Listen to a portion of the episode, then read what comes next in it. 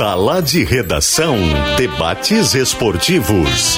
Parceria Gimo, Zafari e Bourbon. Frigelar. Grupo IESA. Soprano. Santa Clara. CMPC.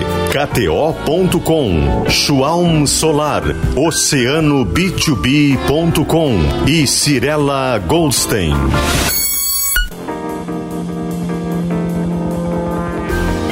Pedro Ernesto Denardim. Alô, boa tarde, ouvinte da Rádio Gaúcha, da Rede Gaúcha Sat. Está começando o Sala de Redação, uma hora seis minutos, e de imediato a pesquisa interativa para você também participar do programa. Vamos lá?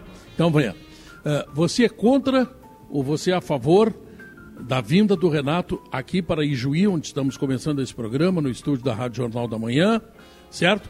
Para o jogo de amanhã pela Recopa Gaúcha. Então, vamos lá, vamos participar através do Twitter, arroba GZH, e agora também no chat da nossa transmissão no YouTube de GZH para Calcário e Argamassa Confie na Vida e Marquespan. Para nós o pão é sagrado, patrocinador oficial da dupla Granal, Marquespan, 15 milhões de pães franceses todos os dias. É uma enormidade. Bom, quero dizer aos meus, aos meus amigos que eu estou aqui em Ijuí ao lado do CCD, César Cidade Dias. E tem o pessoal. Vamos fazer a chamada. O Potter está aí, presente? Presente, Não. Pedro Ernesto Nardim, como é que estamos? Tudo bem? Muito Eu bem. e Cristiano Munari aqui de Porto Alegre, do ar-condicionado. Ca catedrático? É, chega, não precisa mais também. Catedrático? Né? Catedrático tá voltou. Mas, ô Potter, eu quero te dizer o seguinte, ó. Diga. Pode começar a ter inveja de mim e do CCD. Ok. Chegamos aqui na Rádio Jornal da Manhã. Olha a imagem, tá? Potter. Recebemos um almoço de um filé que se desmanchava. E este mimo que foi dado pela equipe do Adelar Santarém aqui, tá? É, Adelar, Adelar Amarante, onde é que eu tirei Santarém? Estou ficando louco. Tá parecido? Santarém e Amarante é quase a mesma palavra. É quase a mesma coisa. É. É, tá, tá bom. Então, tudo igual. Olha só, tá vendo aí, Potter? Que espetáculo, Pedro. Olha que mimo. Olha aqui, eu tenho biscoito Zezé, biscoito Zezé, tem leite, tem leite pó da CCGL, que é uma empresa importante que tem aqui em Cruz Alta, bem pertinho de nós. Grande leite em pó exportado para todo mundo. Essa região é riquíssima, né, Pedro? É riquíssima. Essa região é região... riquíssima. Que legal que, que, o São Luís está vivendo nesse momento aí, porque isso aí é, uma, é, uma, é, uma, é, um, é, um, é um momento dessa região aí. Sensação que eu tenho, Potter, é que eu vou deitar em cima de um pé de soja. Não, não tem colchão aqui, o cara dorme em cima da soja. Você tem, o que, que tu tem para contar aí depois de ganhar esse presente maravilhoso? Mandando um abraço pro Silvio Balvedur, que é da, da Zezé, tá cheio de Zezé sim, aqui, vou faturar sim. eles todos agora de tarde. É, um grande abraço pro Silvio lá de Pelota, sempre trabalhando aí. E o Fábio também, né? É, Manda um abraço para ele. Ajudando, ajudando muito. Pedro, eu tô curioso pela informação, né? Eu tava falando com, com o Bertoncello aqui no, no, no WhatsApp. Eu tô curioso, porque eu recebi alguns relatos aqui de que tá definido, né? Que o Será que o catedrático não sabe? Que o Renato, o Renato não vem, e aí o pessoal aqui de, de Juiz já está se mostrando muito triste, né? Com a ideia de que o Grêmio diminui um jogo que para a cidade de Juiz é um jogo tão importante, tão valorizado. Então, dentro é, exatamente desse sentimento, existe aí uma, uma discussão. Acho que essa informação ela é, ela é importante, né? A gente precisa saber porque a comunidade de Juiz está tá esperando um Grêmio reforçado, né? Então, Mas, parece que a lógica é essa, né? Até agora não temos essa informação oficial ou não, né? Não, não, não, não é oficial ainda do Grêmio. O Grêmio disse que não vai divulgar a lista de relacionados, né, nem o treinador. É, o Felipe Duarte estava atrás dessa informação, até perguntei para ele que se ele conseguiu confirmar, mas a tendência é de que o Renato não vá para não viaje com, com a delegação, como ele fez no jogo contra o Ipiranga. O Ipiranga. O Ipiranga no Galchão já. Presente aqui, o Pedro não fez a chamada comigo, mas eu estou presente. Pô, hoje, é, hoje é Ijuí, um Barcelona ontem. e Porto Alegre. É uma máscara esse programa. É, é hoje é conexão é, Ijuí e Barcelona. É que, é que de Barcelona ontem vem o, o maior cachorro desse programa nos últimos tempos. Disse Leonardo Oliveira, tá? dono de um canil, não é nem cachorro. É um canil que ele não, aprontou. Não, uma hora, uma hora ah. ele, ele passou Foi... um cachorro do, do, tamanho de um Doberman. É. Foi um jogo de um time só no Grenal. Aí eu digo, bom, vamos ver. Será que eu vi, vi mal? Será que eu vi outro jogo? Pegasse no sono, né? Será que eu peguei no sono? Estava narrando o jogo, mas enfim, daqui a pouco eu me enganei, né? Sim. Tá. O Internacional tem o gol e um chute do jogador Alan Patrick. Ah, mas o Internacional teve posse de bola. Sim, só os zagueiros trocaram 180 bolas ali no meio do campo e o Grêmio esperando eles. Então isso é um cachorro que teve um time só no primeiro tempo. Internacional uh, teve muito a bola, mas não conseguiu jogar. O Wanderson fracassou, o, o centroavante não conseguiu jogar porque levou uma porrada do companheiro dele no começo do jogo. Isto é um cachorro, isto é um canil, rapaz. Não faz mais Vamos isso. de novo então, vamos lá. Seis finalizações. Ô, Léo, Léo pelo- só pe- antes do Léo, pelo o, o Felipe pelo Duarte me respondeu aqui, o Renato tá fora mesmo da viagem. Tá fora. Renato tá fora. É, os guris compartilharam um, um texto ali, o Jason e o Felipe no nosso grupo. Ele não foi a, Juí, a, a Erechim também, né? Foi o Alexandre. Mas voltando ali ao, ao Renato ponto não do gosta de Grenal, passear e no o Grenal- interior. é, o Grenal é legal porque ele repercute a semana, tem a semana pré-Grenal e após.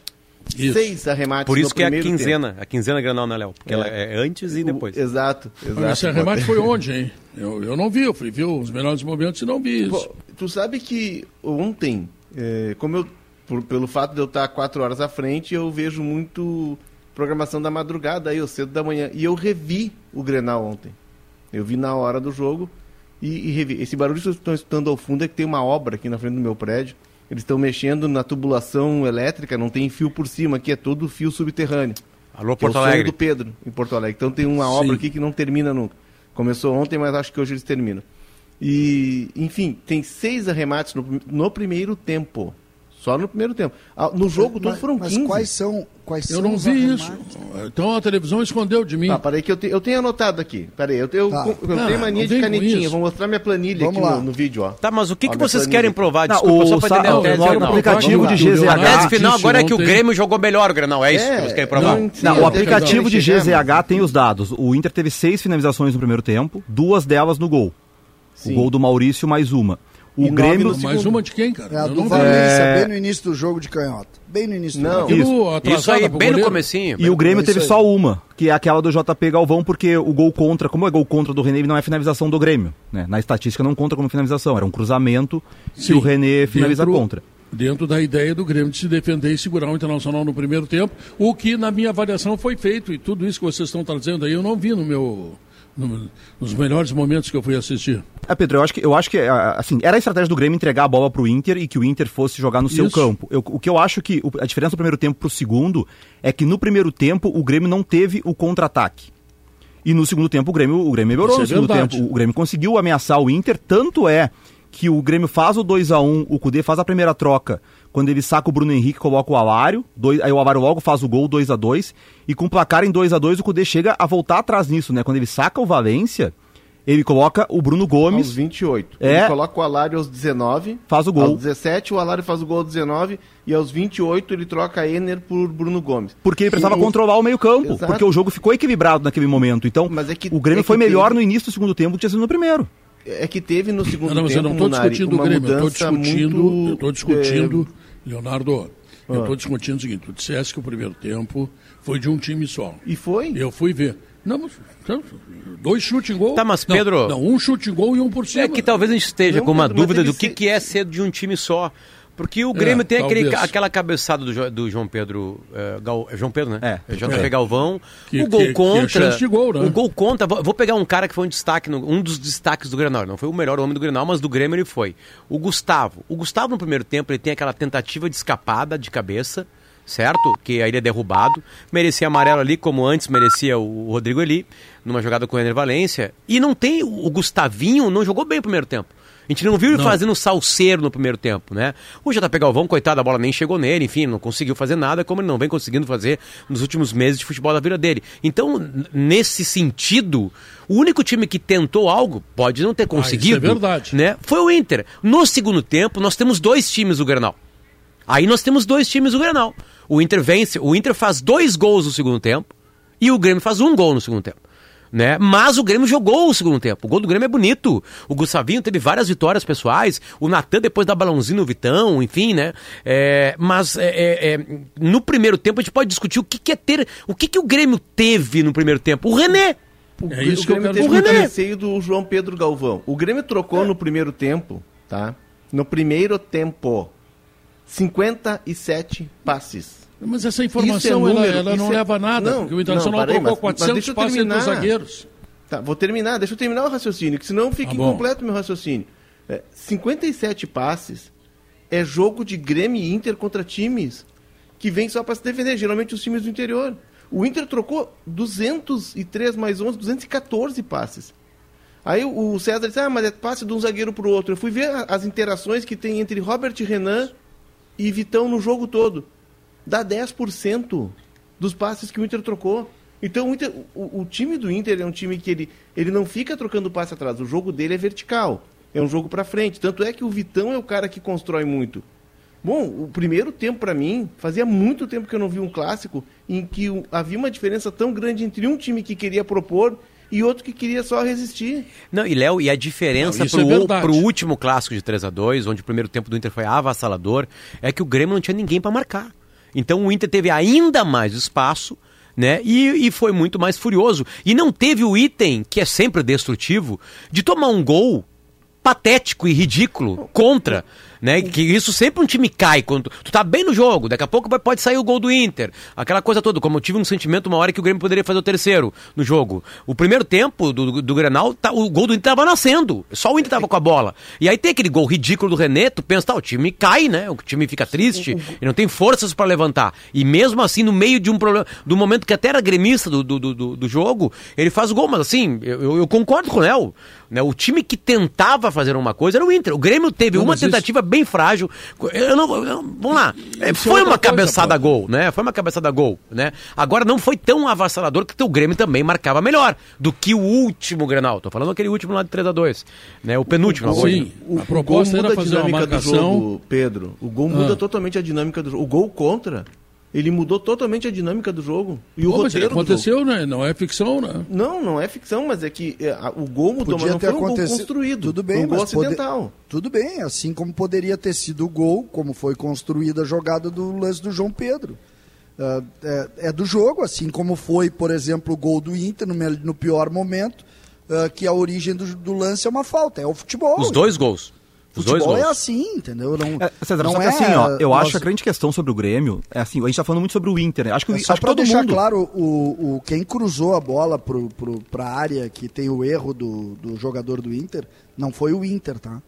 Foi o jogador não, do Grêmio e, que cruzou para a área. E o cruzamento, até eu acho que porque a bola desvia, né? É um cruzamento Não tem ninguém do Grêmio na jogada. Ninguém do Grêmio é. na jogada. É o René e o goleiro. O jogador não é. Tem o jogador do Grêmio. Mas, mas muito desviou. longe, muito longe. Eles desistem do lance. Porque o cruzamento tem o desvio até no, no Maurício, vai mais ela, na direção do Antônio. se aproxima, todo mundo achou que era do goleiro a bola. Era, era o Dodô, né? O cara mais certo, né? O é Dodge. O Dodge, desculpa. E o, e JP É que quando o Reinaldo cruza, vai desviando o pé do Maurício. Isso. E ela vai em direção ao goleiro. E ela vai em direção ao goleiro. Mas para mim o que foi mais preocupante do Grenal, assim, porque o Inter, acho que todo mundo concorda, acho que talvez uh, quase todo mundo esperava mais do Inter no Grenal, né? E o Inter não foi tanto. A gente já discutiu, o Wanderson não foi tão bem, o Valência teve Munari, esse, mas, esse golpe. Mas, Munari, aí que tá, é que, assim, Só é que, que eu acho Grêmio... que o jogo tem uma história em si, tá? E para mim, o Inter foi mais potente nesse jogo no que no 3 a 2 que ele jogou melhor até porque ter perna. Ele, ele porque ele vezes. virou duas vezes. É uma questão é, também emocional. Né? Exatamente, né? que é muito complicada, ainda mais num Grenal, jogando em casa, outros tempos, o Inter cairia. Cairia, uma tristeza, o Grêmio... Como aconteceu agora recentemente, aliás. 3 a 0 do Grêmio, o Inter estava até um pouquinho melhor no jogo, daqui a pouco tem um gol do Grêmio, desando o Inter. E acaba 3 a 0 no Beira Rio agora recentemente. Sim. Aquele frango do Outubro. Daniel, né? Com, com, com, ah, com o Bitelo, entende? Ah, então, não, tá, o Grêmio ganhou, tá. É, que o Grêmio ganha, que o Grêmio ganha. Olha aqui. Ganha. Vamos fazer o seguinte: o Inter atacou, o Grêmio defendeu. Verdade. O Inter teve 250 passes, o Grêmio teve 12. Verdade. Agora, o que que resultou isso? O que que eu faço com esse monte de passe que deu o Internacional, trocando um monte de passe entre os zagueiros que o Léo... Mas, Pedro, mas, Pedro, é tá que... que é 10%. O Inter não, não, mas, mas, mas, então não foi jogo de um time só, como disse o Leonardo. O primeiro foi jogo de um foi. time que tentou atacar e um que defendeu. Não, e o que o tentou atacar é pouco que o conseguiu. Primeiro tempo, o primeiro tempo foi um jogo de um time só.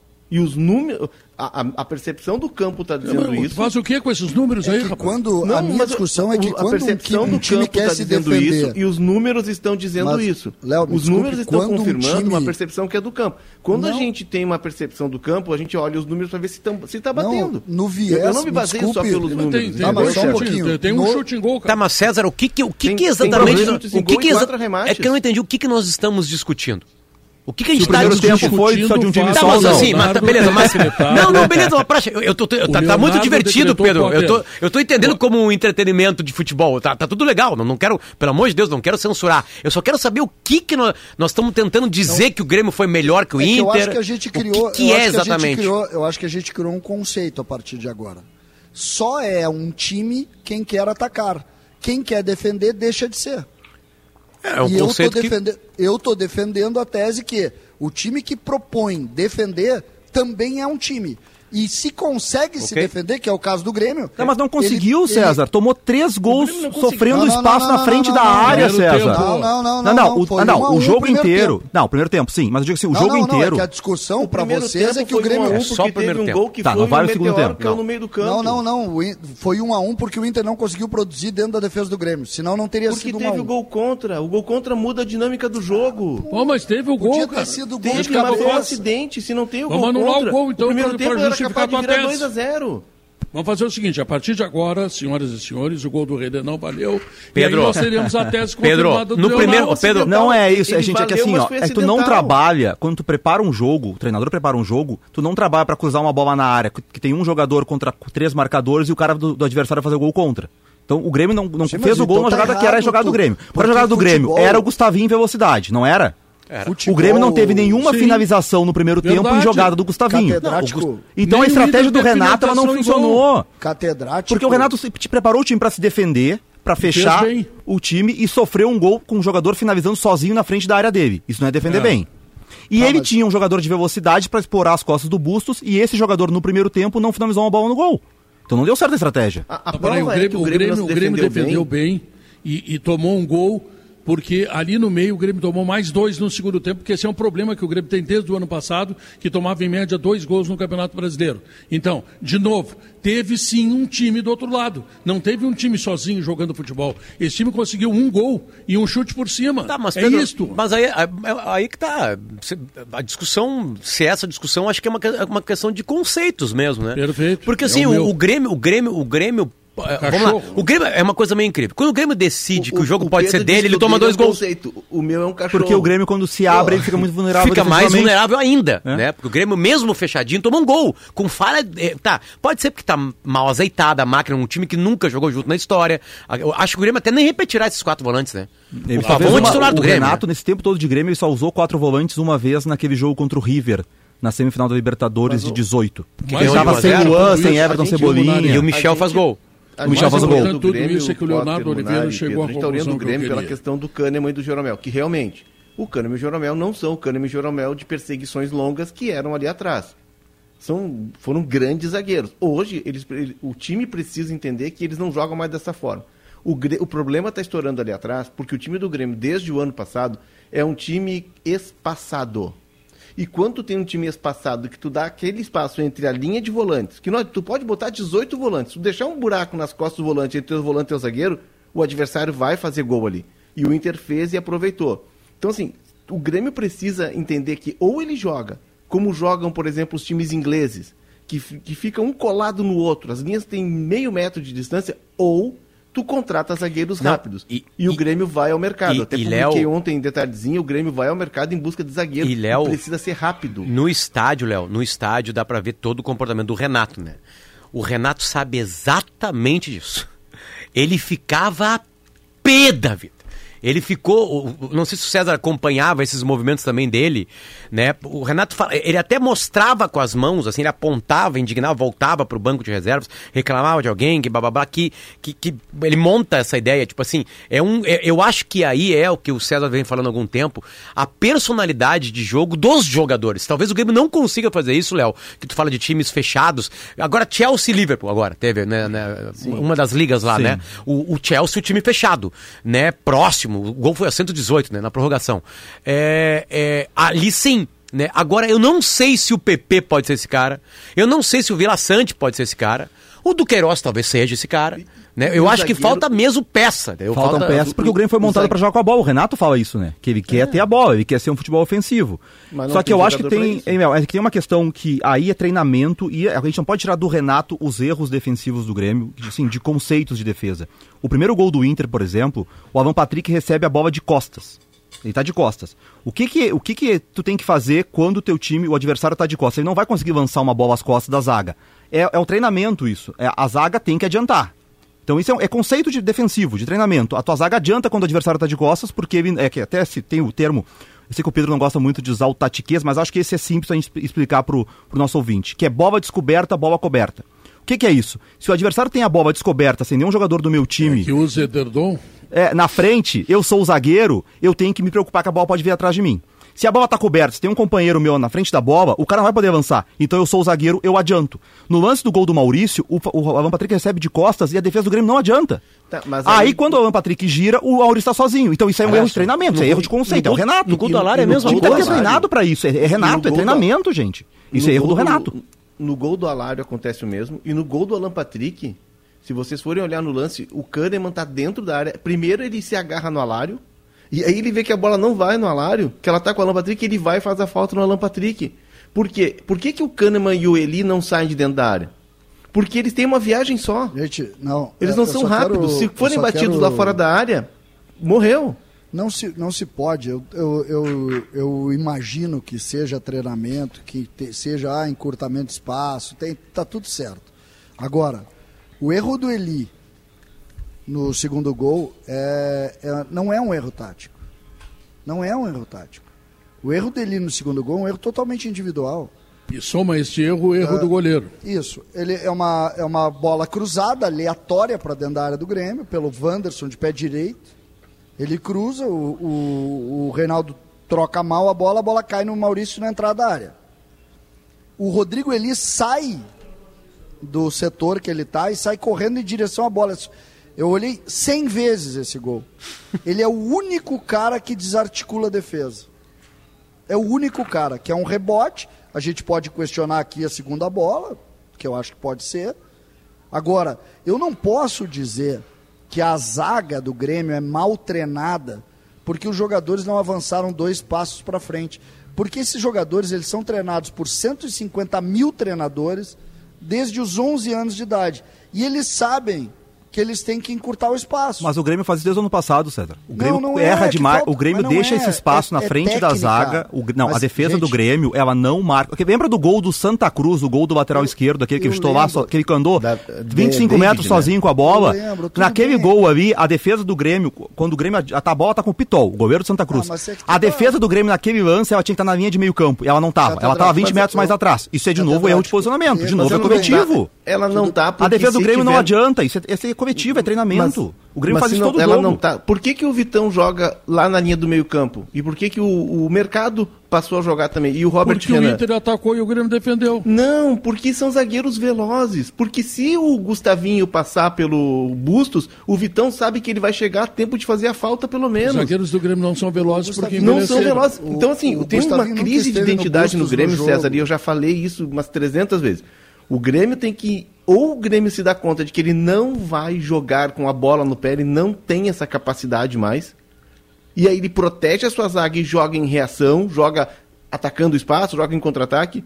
Ou ele segue nessa domingo. ideia com as linhas espaçadas tentando propor jogo e vai todo mundo. O Santa Cruz, que acabou de ser rebaixado, transitou Ah, nas linhas do Grêmio. Tá, gente, mas aí vocês estão vocês estão ah, pegando um exemplo que não serve. Santa Cruz fez mais do que o Internacional contra o Grêmio no primeiro tempo. Mas também por quê? Bah, Também por quê, tá? Também por quê fez isso? Fez dois gols, o Inter só fez um. Mas por que fez isso? Não, mas é preciso dizer, é, é outro nível de enfrentamento, é outro nível de concentração dos jogadores. São coisas diferentes. O Grêmio não estava escalado com quatro volantes, Pedro. É, Não, mas é, É, isso é E nessa lógica Ah, do é que Pedro, são o Inter fez coisas- mais que o Santa Cruz. Levou só um, Santa Cruz levou são dois. coisas diferentes. O Carequinha, eu me abri pra ti quando tu dissesse o seguinte: o teu é conceito e o meu é Não, cachorro. o teu é... não, não, o teu é conceito e o meu é um perro. Isso.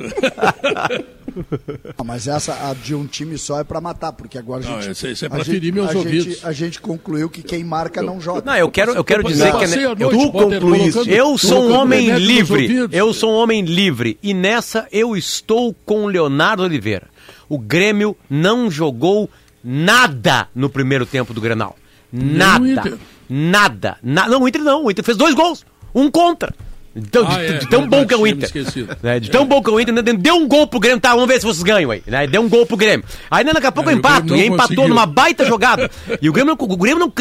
Eu, eu vou chamar, César, com todo o carinho possível. Eu vou chamar de chance de gol aquela cabeçada do Pedro Galvão.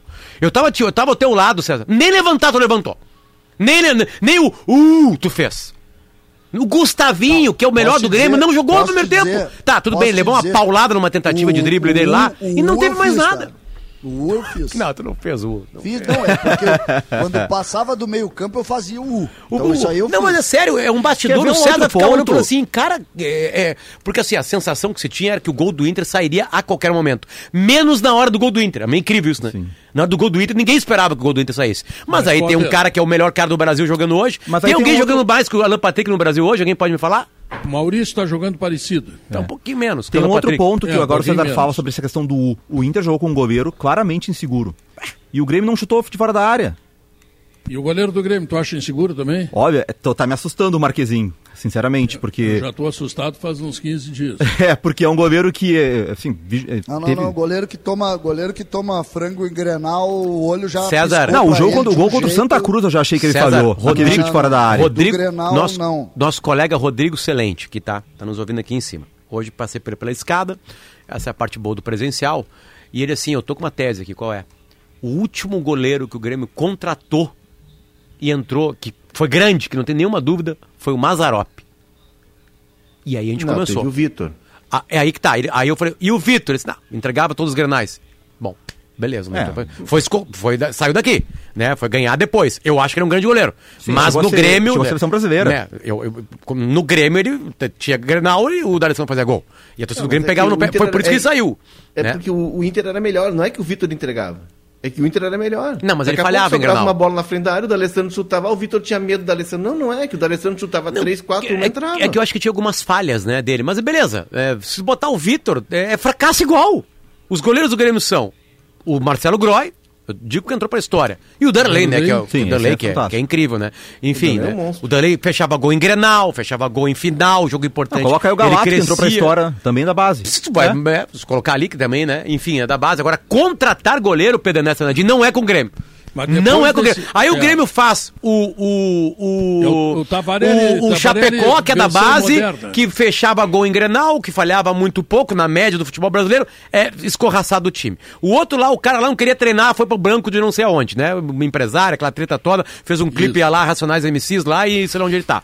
Aí o Kaique fez quatro partidaças e foi pro banco. Porque é garoto, né? não vale, não fala espanhol, né? Que mais? Me ajuda aí. E agora recentemente. Teve o Breno outro, também o Breno, campeão olímpico. Campeão olímpico, Breno. Não, não, porque, não, porque quando o Grêmio tava caindo, ele saiu chorando numa partida. Tá O Marquezinho saiu rindo nessa né? partida aqui. Tu tá, fazendo, tu tá fazendo crise nos goleiros do Grêmio? Eu tô Potter? trazendo uma verdade. Obrigado, Não, Rodrigo Celente. de- O Grêmio não sabe contratar goleiro. Nós temos Não, que. não Pega uma lista de que parar, 15 falhas Pedro, seguidas. Pode de pegar aí. deixar as pessoas Te lembra do corredor da rádio. Time do Tavarelli. não, não é do teu tempo. Não, é sim. Tavarelli. Claro que Ah, é. fui Torci muito pra ele. Torci muito pra ele. Já te contei Eu tava chegando com, eu tava chegando com o Tavarelli no mesmo voo, César. era um- E eu era maior que o Tavarelli. É, eu me lembro, eu fui no aeroporto, aí os caras festejando de cadê o goleiro? Tiveram que levantar ele pros caras olharem. É, Não, mas ainda, assim- bem que, ainda bem que o Grêmio colocando goleiros no banco tem a Oceano B2B, que tem uma promoção extraordinária de cadeiras de escritório, tá? Que tem que dar mais chique para os goleiros do Grêmio e a Oceano B2B consegue isso aí, tá? Por menos de 300 reais. Nem me lembro qual é o preço que eu falei ontem, estou retornando hoje, porque a gente está falando em banco, cadeira, cadeira de escritório, Oceano B2B, né? Ah, tem mais de 20 mil itens para sua empresa. Então, assim, atenção, senhor empresário. OceanoB2B.com, suprimentos para o seu negócio. E a Cirela Goldstein está apresentando Vista Menino Deus, o empreendimento mais alto do bairro Menino Deus. Esse bairro querido, bonito, maravilhoso. Estúdios com infraestrutura completa, perfeito para morar ou investir. Saiba mais em cirela.com.br. Viajamos hoje aqui para Ijuí e eu senti que as estradas, né, mais uma vez senti, estão ainda muito carentes as estradas do Rio Grande do Sul. Então estou lembrando mais uma vez, passe na Zé Pneus. Ela tem 42 lojas. É o melhor e mais moderno auto center do Rio Grande do Sul e ainda tem toda a linha de pneus Gutierrez, tá? Então olha aqui, ó. Faça a revisão do seu carro quando pegar a estrada, não vá para a estrada, sabe? De qualquer jeito, tem que cuidar a sua segurança, da sua família e de quem está na estrada. Zé Pneus, 42 lojas no Rio Grande, nos leva para o intervalo comercial. Nós voltamos em seguida.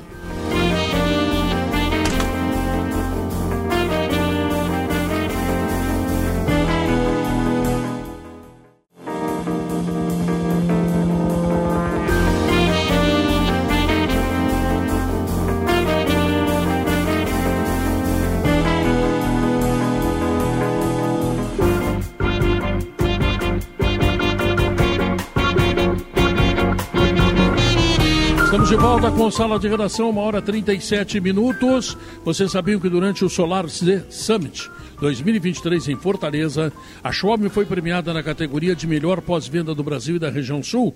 Então já sabe, né? Pensou em energia solar, pensou Xiaomi. Acesse pensouenergiasolar.com.br. Soluções para acesso e segurança é com Soprano, fechaduras, ferragens, acessórios para móveis e muito mais. Soprano é a solução.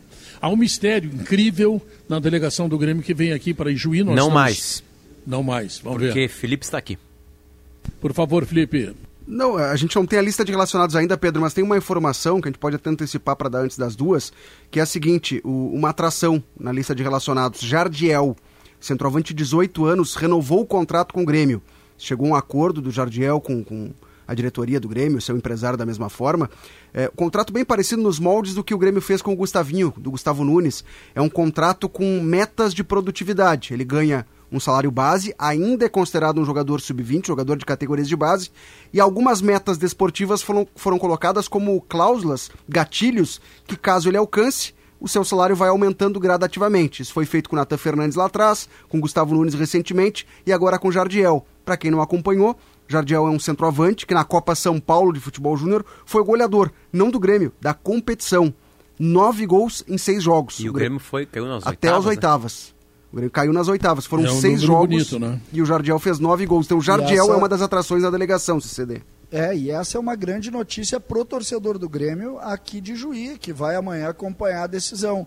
É um jogador que todos esperam, nós tivemos já uma surpresa espetacular, né, que o Potter, ontem Potter pediu para que os- o Léo colocasse lá os dirigentes do Barcelona ah, já em... De plantão. De plantão. E do Real Madrid. E do Real Madrid. Então, o Sim, o que... Leonardo não está fazendo nada, cara. O Léo vai, vai avisar eles. Então, o Jardiel é o outro jogador do Grêmio que foi grande destaque e que o Grêmio, em razão da dificuldade para renovar, acabou não colocando a visibilidade do time principal. E agora ele está ali. Eu desde o início penso só que nós não estamos falando nós não estamos falando de jogadores parecidos, tá? Nós estamos falando de um jogador que, que eu vejo pronto, que é o Gustavo, e um jogador que, Pedro, ainda precisa ah, andar umas pecinhas aí para virar um jogador, uma realidade no Grêmio. Mas que é uma grande notícia, não tenho dúvida, né? Que não O precisa que- tu ir buscar ah, acessórios de segurança. É só ir na Soprano. Tem fechadura, ferragem, acessório para móveis e muito mais. Sabe por quê? Soprano é a solução. E se está faltando emoção por aí, então acessa kto.com, faz teu cadastro e te diverte com as probabilidades. kto.com, onde a diversão acontece. Site maior de, de maior de 18 anos, viu, Potter? Tu que é baixinho, não tem 18 anos ainda, joga com responsabilidade, tá? Pedro, eu queria fazer um agradecimento aqui público a Luiz Felipe Scolari, que um dia propôs uma troca, né? não, não exatamente a troca, mas né? um dia ele falou o seguinte, eu Não, quero troca, eu é. quero o William Potker e vocês podem escolher um jogador aqui, nós, ah, eu quero o Maurício. Queria agradecer ao Filipão por esse momento tão marcante, tão Nesse final de semana o Grêmio perdeu um Grenal porque o Filipão um dia pediu o William Potker e cedeu o Maurício. E Queria ele pediu acho, o Potker eu acho que o por- teu agradecimento ele é oportuno, porque um dos melhores jogadores que nós temos no futebol brasileiro hoje chama-se Sim, Maurício. é óbvio que o Maurício, no dia que o Felipão disse que podia sair, Não não, era era o Maurício que jogou domingo. Né, obviamente, né? Mas o principal foi ter que. Eu, eu lembro porque que ele quis o Potker, estava na segunda divisão, precisava de um jogo de, de contra-ataque, que era a única maneira que o Potker poderia resolver. Aliás, ele funcionou assim na Ponte Preta, né? né, jogando no contra-ataque, enfim. Então, só queria fazer público esse agradecimento, Pedro, porque isso foi um dos maiores negócios da história do futebol do Inter. E sempre- Absolutamente incrível. Absolutamente é, incrível. o, o- o Maurício tinha sido lançado pelo Mano com 17 anos, tinha jogado pouco. E na época o Maurício, o Maurício chega e ele nem joga com o Cudê, porque o Maurício chega, o Cudê já tá saindo, e depois o Cudê vai para O Maurício vai pra seleção sub-20. Ele e o Yuri Alberto vão juntos, inclusive. Aliás, o Maurício vem da seleção sub-20. E quando ele chega, o Cudê já tá saindo. E aí, difícil. na época se disse que. E o Cudê disse: olha, eu, eu tava esperando um reforço, nós estamos esperando reforços para dar rodagem pro time, para dar casca pro time, jogadores experimentados. E ele é um menino que não tem tantos minutos assim como profissional. Ah, já disseram que o Maurício, o Cudê não gostava do Maurício, que não queria o Maurício. E o Maurício está vivendo com o Cudê o melhor momento dele. E tem uma frase do Maurício pro GE. Globo, site irmão, como diz o Maurício, o Saraiva, o nosso Maurício, que Irmão diz, olha, dele, né?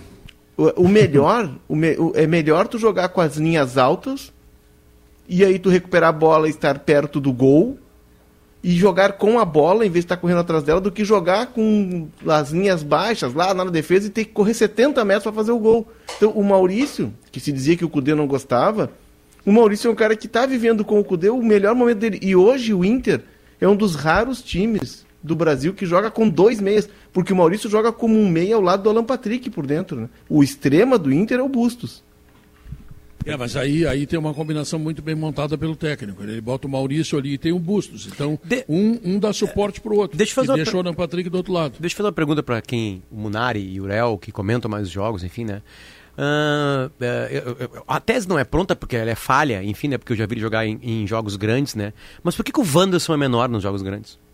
O Wanderson foi mal domingo, Munari, porque o Grêmio colocou um cara para marcar justamente o Wanderson. O Dodi entrou ali para não deixar o Wanderson jogar. E nesse ponto, funcionou. Isso pode, né? Funcionou. Porque o Wanderson tem um, duas jogadas proibido. individuais apenas e elas não, não, Não, é- redundam ele- em grandes lances. É, não, ele tem uma ali que ele dá pro, no meio pro Alário, que até a Sim, bola que bate o- no Kahneman. que o Kahneman e, e o, o Daronco erra, junto com o auxiliar que tava por ali, né? Seria escanteio, ele cobra tiro de meta. O, o Kahneman, depois E- que cabeceia, o- começa a organizar a zaga pro Isso. escanteio. e aí é marcado o tiro de Kahneman- meta. o Kahneman- e depois ele de- levanta aí e concorda com o Daronco. Ele chega a bater palma depois do Daronco dar tiro de meta. Enfim, mas é é a única jogada do Wanderson, né? E, e- e eu falo isso porque eu sei que no ano passado o Wanderson fez um papel diferente. Eu sei disso, enfim. Mas é que eu acho que ele tem um potencial para ser atacante maior que muita gente.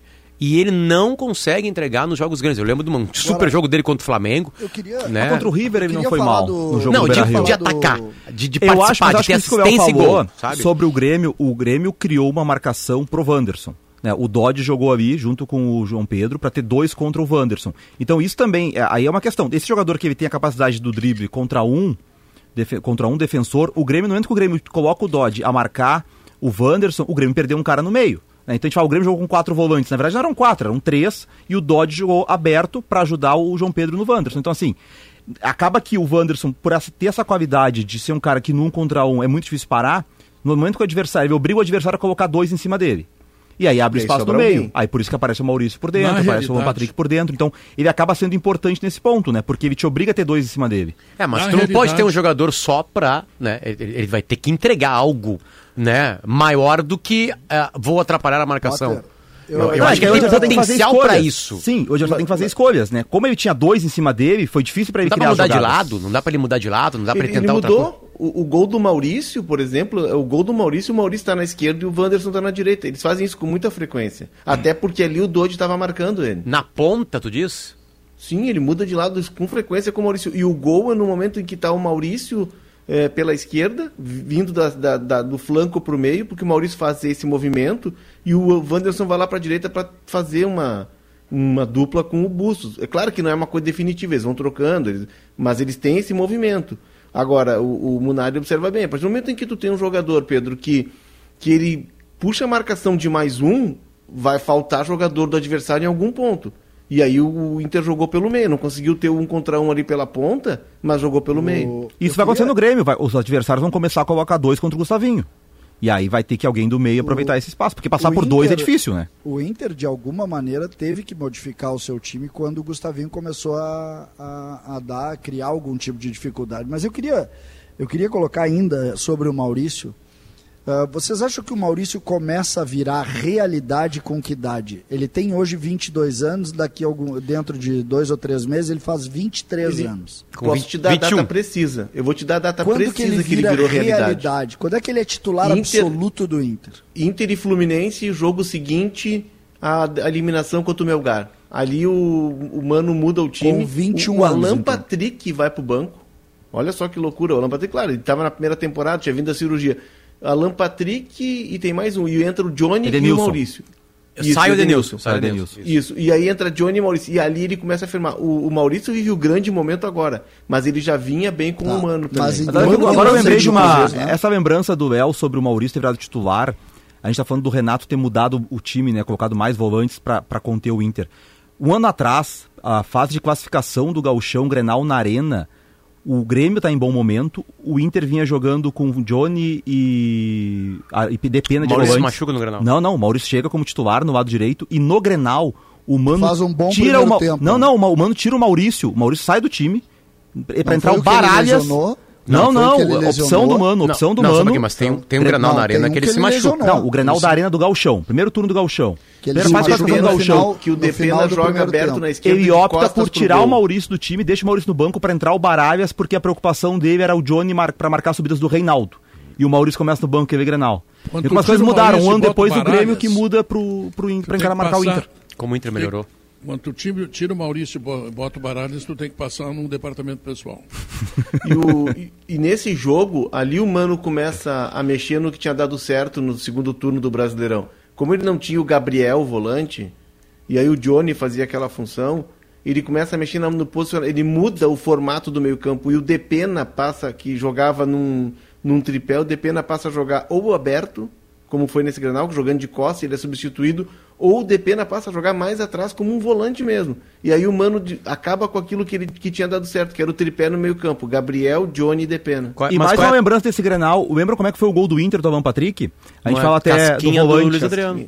E, e onde? Recebendo a bola na frente da área do Grêmio, com esse espaço, o mesmo espaço que o Inter usou agora. aí- Quem é que tá no. Luiz Adriano? E nesse Não, jogo não, o Renato não. tinha botado o Thiago Kahneman. Santos um pouco antes Não. desse gol, lembra? Mas aí, se tu lembrar disso, catedrático, olha. O Grêmio foi muito melhor fez- naquele jogo.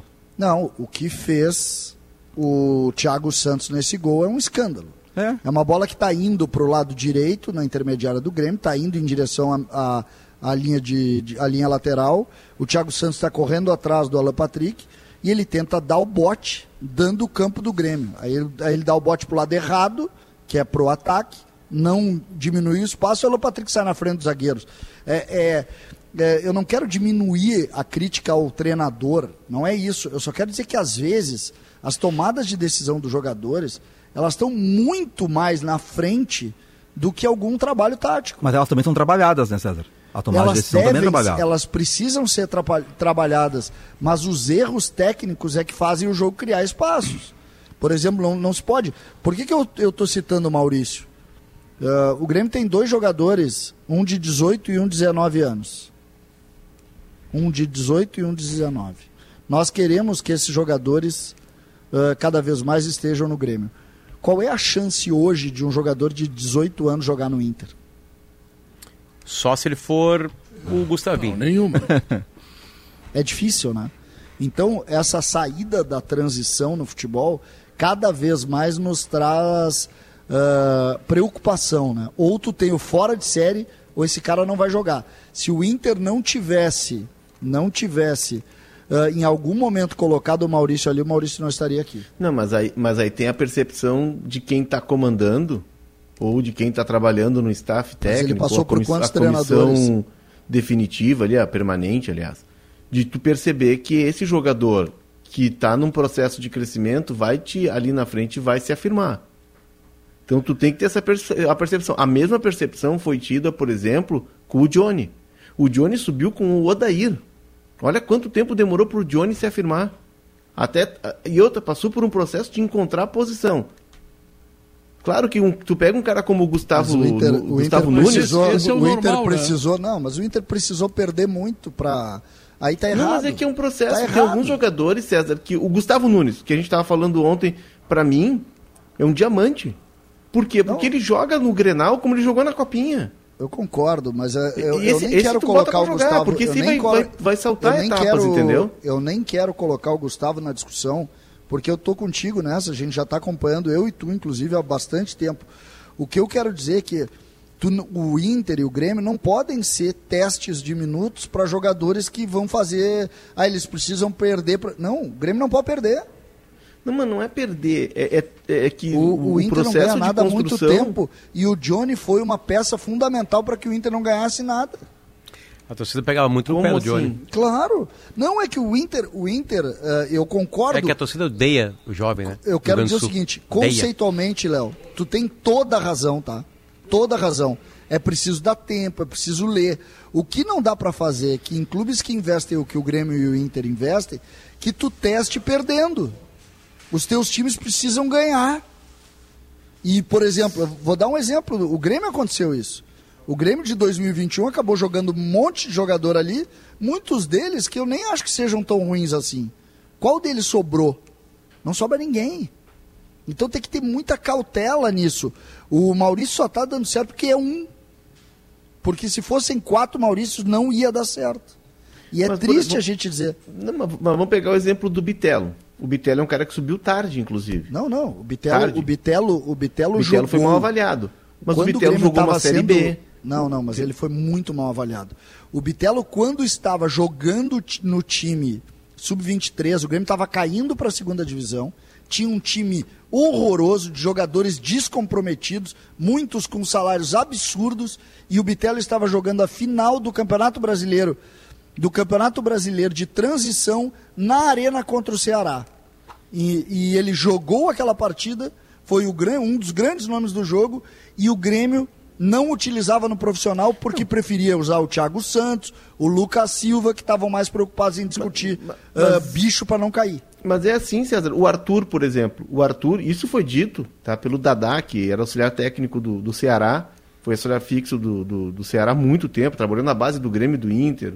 Enfim, um cara que conhece muito. Trabalhou muito tempo na base e conhece muito de futebol. E o Dadá um, veio. Conheço bem, Grêmio, conhece muito mesmo. é, o Grêmio veio jogar, o Ceará veio jogar contra o Inter, eu acho que foi treinar na, no CT do Grêmio. E eu fui lá para falar com o Lima, que também tinha, que era do Grêmio, que tinha sido emprestado pro Ceará e estava se destacando no Ceará. E era desconhecido aqui o Lima, né? O, e o Lima é um que nunca jogou no e Grêmio, né? também, é, jogou, Jogou em que é jogar, lugar, não jogou no Grêmio. Não, não, jogou algumas partidas, mas nunca conseguiu se firmar no Grêmio. É, Mas chegou mas, a enfim, jogar alguns jogos. E aí ele me disse assim, cara, sabe quem é que era para estar aqui no Grêmio? O Arthur. O presidente do Ceará pe- pediu indicações de meninos para ele e ele disse, ó, tem esse, esse e tem o Arthur. E na época, o presidente do Ceará anotou, mas demorou para fazer o movimento. Quando ele chegou no Grêmio, o Arthur tinha feito o jogo contra o Cerro, contra o Guarani do Paraguai. Com os reservas Isso. do Grêmio. O Arthur jogou o Grêmio jogou com os reservas contra o Guarani porque tinha um jogo do Gauchão. Isso. E aí o, o, o Arthur era para estar no Ceará. E a trajetória do Arthur poderia ter sido E completamente se outra. a gente lembrar, o Arthur tinha estreado no Grêmio um ano antes, num jogo do Gauchão, eu acho que em Passo Fundo, uma qual- coisa não assim. é isso. Passo Fundo É, que jogou Pedro que Rocha, não é? Se ele tivesse ido pro Ceará, ele seria Barcelona hoje titular, né? Mas aí ele mascarou. E... É, tá não, é, frente, né? é- é- é- eu até acho que é complexo. O que eu quero dizer é que cada vez mais a gente precisa entender esses, esses caminhos. O Grêmio hoje, por exemplo, eh, tem uma pérola, mas não é de pérola que vive o futebol, né? Vivem dos jogadores bons comuns, né? Não é a pérola que vai definir o teu caminho. E acho que isso preocupa muito, né, Pedro? Eu gostaria de saber quem é que vai jogar amanhã, porque. Jardiel? Jardilover. Quem mais? Jardilover vai marcar e nós vamos festejar. Aqui eu não posso tocar flauta, né, Pedro? Eu vi que tem um monte de Não, torcedor. tu, tá, tu tá na Rádio Jornal da Manhã de Juiz, É, Te o comporta aí, César. sendo O recebido. pessoal me olhou meio Vai levar um pau aí, César. Foi recebido Não, não, eu não com posso ir em almoço, Pelotas. foi recebido com um almoço com filé, Que filé, simplesmente extraordinário. Depois veio a sobremesa, esses biscoitos aqui que eu não sei o que, que é, tem um creme de limão, tá? Tem salgadinho ali para te levar de tarde, se sentir fominha de tarde tem também. Fominha, né? E tem esse mimo aqui trazido pelo Adelar, que coisa maravilhosa. Não, nós estamos que moral nós estamos. né, Pedro? E eles passando fome lá É, no que- estúdio. que que vocês Vão dormir, na. É, vão- vão dormir saber- na soja? O que que vocês É. têm? O que que vocês têm de docinho aí agora? Na, Nada. Na hora que vier a notícia na hora Nadinha. certa. Tá logo pra, já vai apitar, né, Pedro? Não, ainda não, ainda não. Quanto tempo falta? Cinco 59? Não tem nem Cinco bala minutinhos. aqui. Não, cinco De- minutinhos. deixa eu não. lembrar que a Santa Clara diz que seu queijo é crocante por fora, macio e cremoso por dentro, irresistível a qualquer hora do dia. Então no churrasco tu já sabe, né? Pode ser na versão tradicional, orégano e pimenta, três deliciosas combinações. E a CMPC, hein? É a nova patrocinadora do Gauchão, o campeonato que tem a nossa natureza, CMPC, viva o Gauchão, viva o natural. Que tem de árvore plantada pela CMPC Descobri que, o teu, interior. descobri que o teu relógio está atrasado, Pedro. Nesse momento, duas horas. O relógio do Sandro Machado. O Sandro Machado é, manda botar Que pilha, Sandro. porcaria. Notícia na hora certa. Isso, roda aí. São duas horas mais três minutos. A IESA tem toda a linha Nissan com descontos imperdíveis. Novo Nissan Kicks Active 2024 a partir de 109.900 reais e novo Nissan Versa Advance por 109.900 reais com taxa zero. Na Frigelar tem tudo, hein? Lá você encontra toda a linha de ar-condicionado comercial residencial, eletros, além de tudo que você precisa em peças de refrigeração. Para fazer aquela macarronada bem do teu jeito, e que todo mundo gosta, tem sempre um Zafari que também é do teu jeito. Economizar é comprar bem. E ainda, para você evitar aqueles problemas com insetos do verão passado, leve a Gimo com você. Nesse verão vai de Gimo, Gimo, qualidade comprovada. Bom, agora informações da dupla Granal, mas antes informações do dono da casa no jogo de amanhã, né? Vamos falar do São Luís de Juí, o, o valoroso vice-campeão da Recopa. Adelar Amarante. O que, que o São Luís vai fazer amanhã? Pedro, CCD, toda a turma do Sala que está na retaguarda ali. Olha, na minha concepção, se o Grêmio viesse com o time titular, podia entregar a taça. Nesta circunstância, o César vai ter uma santa paciência. O time reserva do Grêmio, mesmo com o Jardiel e outros aí, é a minha avaliação como narrador e também como comentarista nas horas vagas, não é, Padilha? É de que o São Luís, sim, encara o Grêmio e amanhã conquista um título histórico. O São Luís nunca venceu a Recopa. Na última tomou um, uma goleada, do, não foi do Grêmio, foi do Soares, né? Aí 70% foi embora. E amanhã, então, a história é bem diferente, tem uma grande mobilização. Provocador o nosso comentarista É, narrador. engraçadinho, né? É, engraçadinho. Dormiu, dormiu, dormiu com o Didi Mocó. Isso, isso. Né? isso. Bom, qual é a situação do São Luís no gauchão? É, o São Luís, na verdade, se atrapalhou bastante. O time que.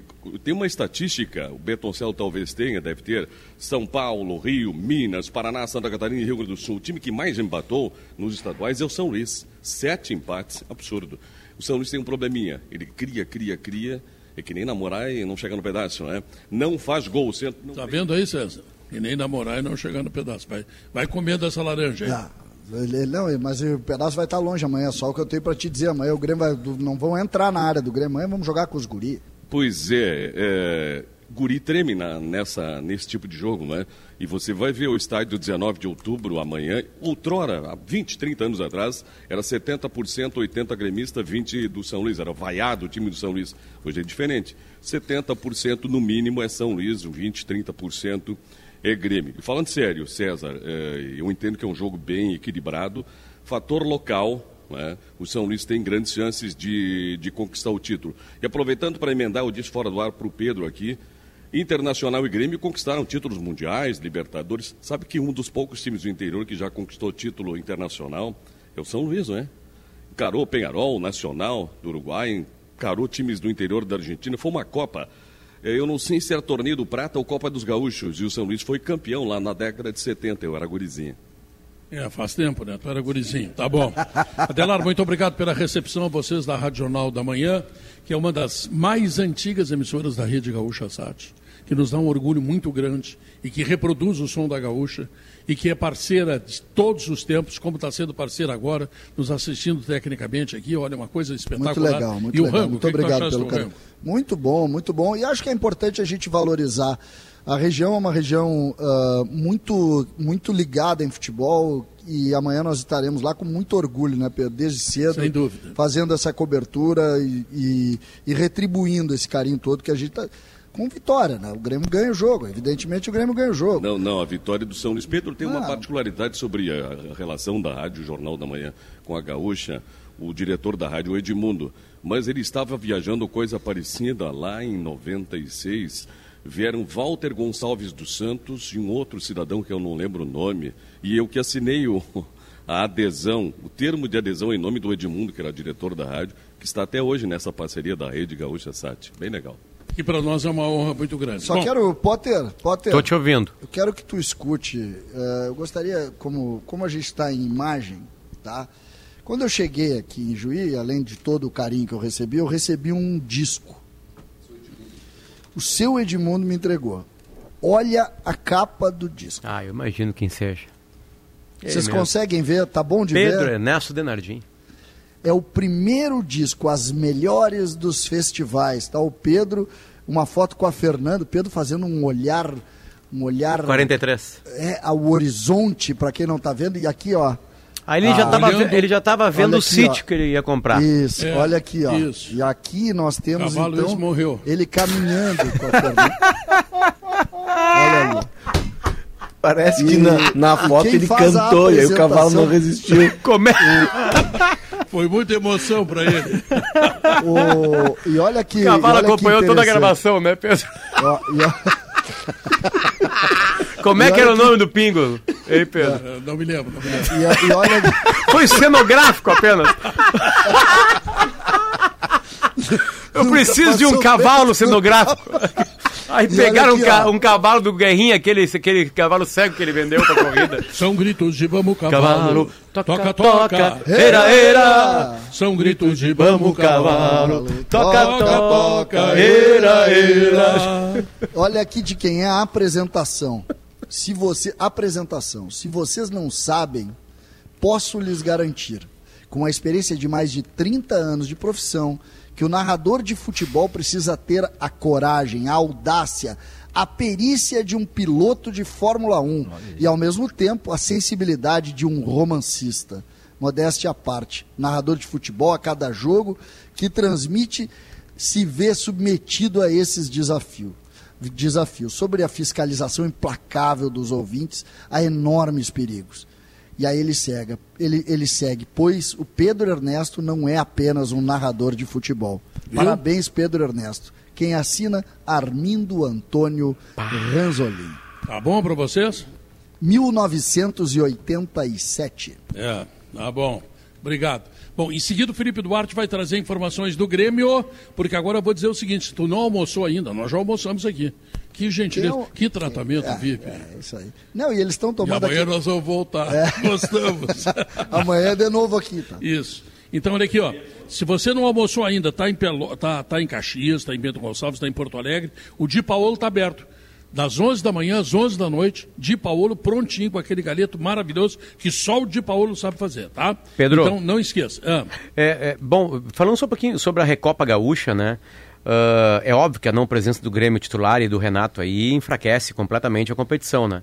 É, talvez mudar a regra, né? Mudar a regra, per- é, manter aquilo que acontecia nos outros anos de ser um jogo valendo, da, pelo gauchão também, né? Ser um jogo duplo.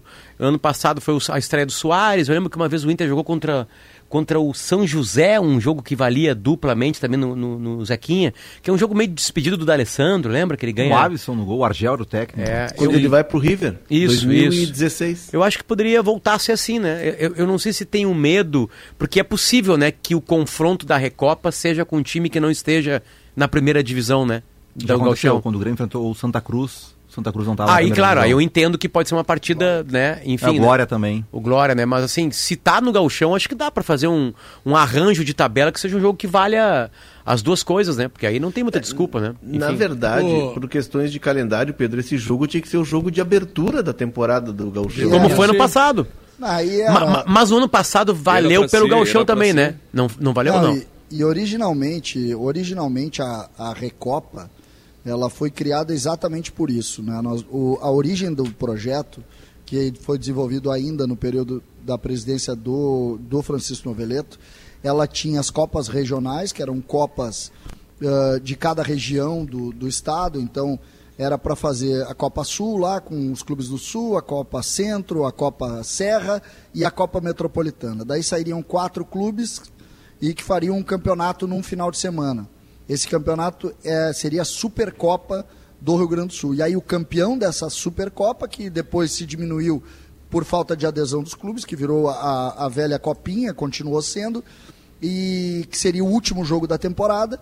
E aí agora seria o primeiro jogo da temporada Recopa, como acontece no futebol brasileiro. Eh, César era para ser 17 ou 21 de janeiro aqui em Juí. O pessoal reclamou muito porque na, na concepção do São Luís, naquele momento, São Luís estava voando em termos físicos, o Grêmio voltando das férias, era a concepção que se viesse até os titulares, São Luís ganharia a competição. E isso eles chiaram muito por, Por aqui. que que será que esses vermelhos e brancos são, são, são meio o soberbo aqui também, é assim? Não, Eles eu não perdem, que... né, César? Quem não É perde isso. fica soberbo, né? Os É, mas e nos últimos, são- são nos últimos grenais, o, só agora que o Inter encar- encarregou Não, não, dois. é- o Inter vem perdendo grenais a hora, Lu- a hora após. o São Luís também E eu- tá- e eu tá- enchendo tá o saco do. Inter por isso. É o Palácio, vocês têm, eu não acho, sabia. é Acho que esse nosso narrador, Rádio Jornal da Manhã, Eu acho que é o São. Luís ir pro Grêmio. é, O meu time. Porque o Inter levou uma bangornada agora do nada.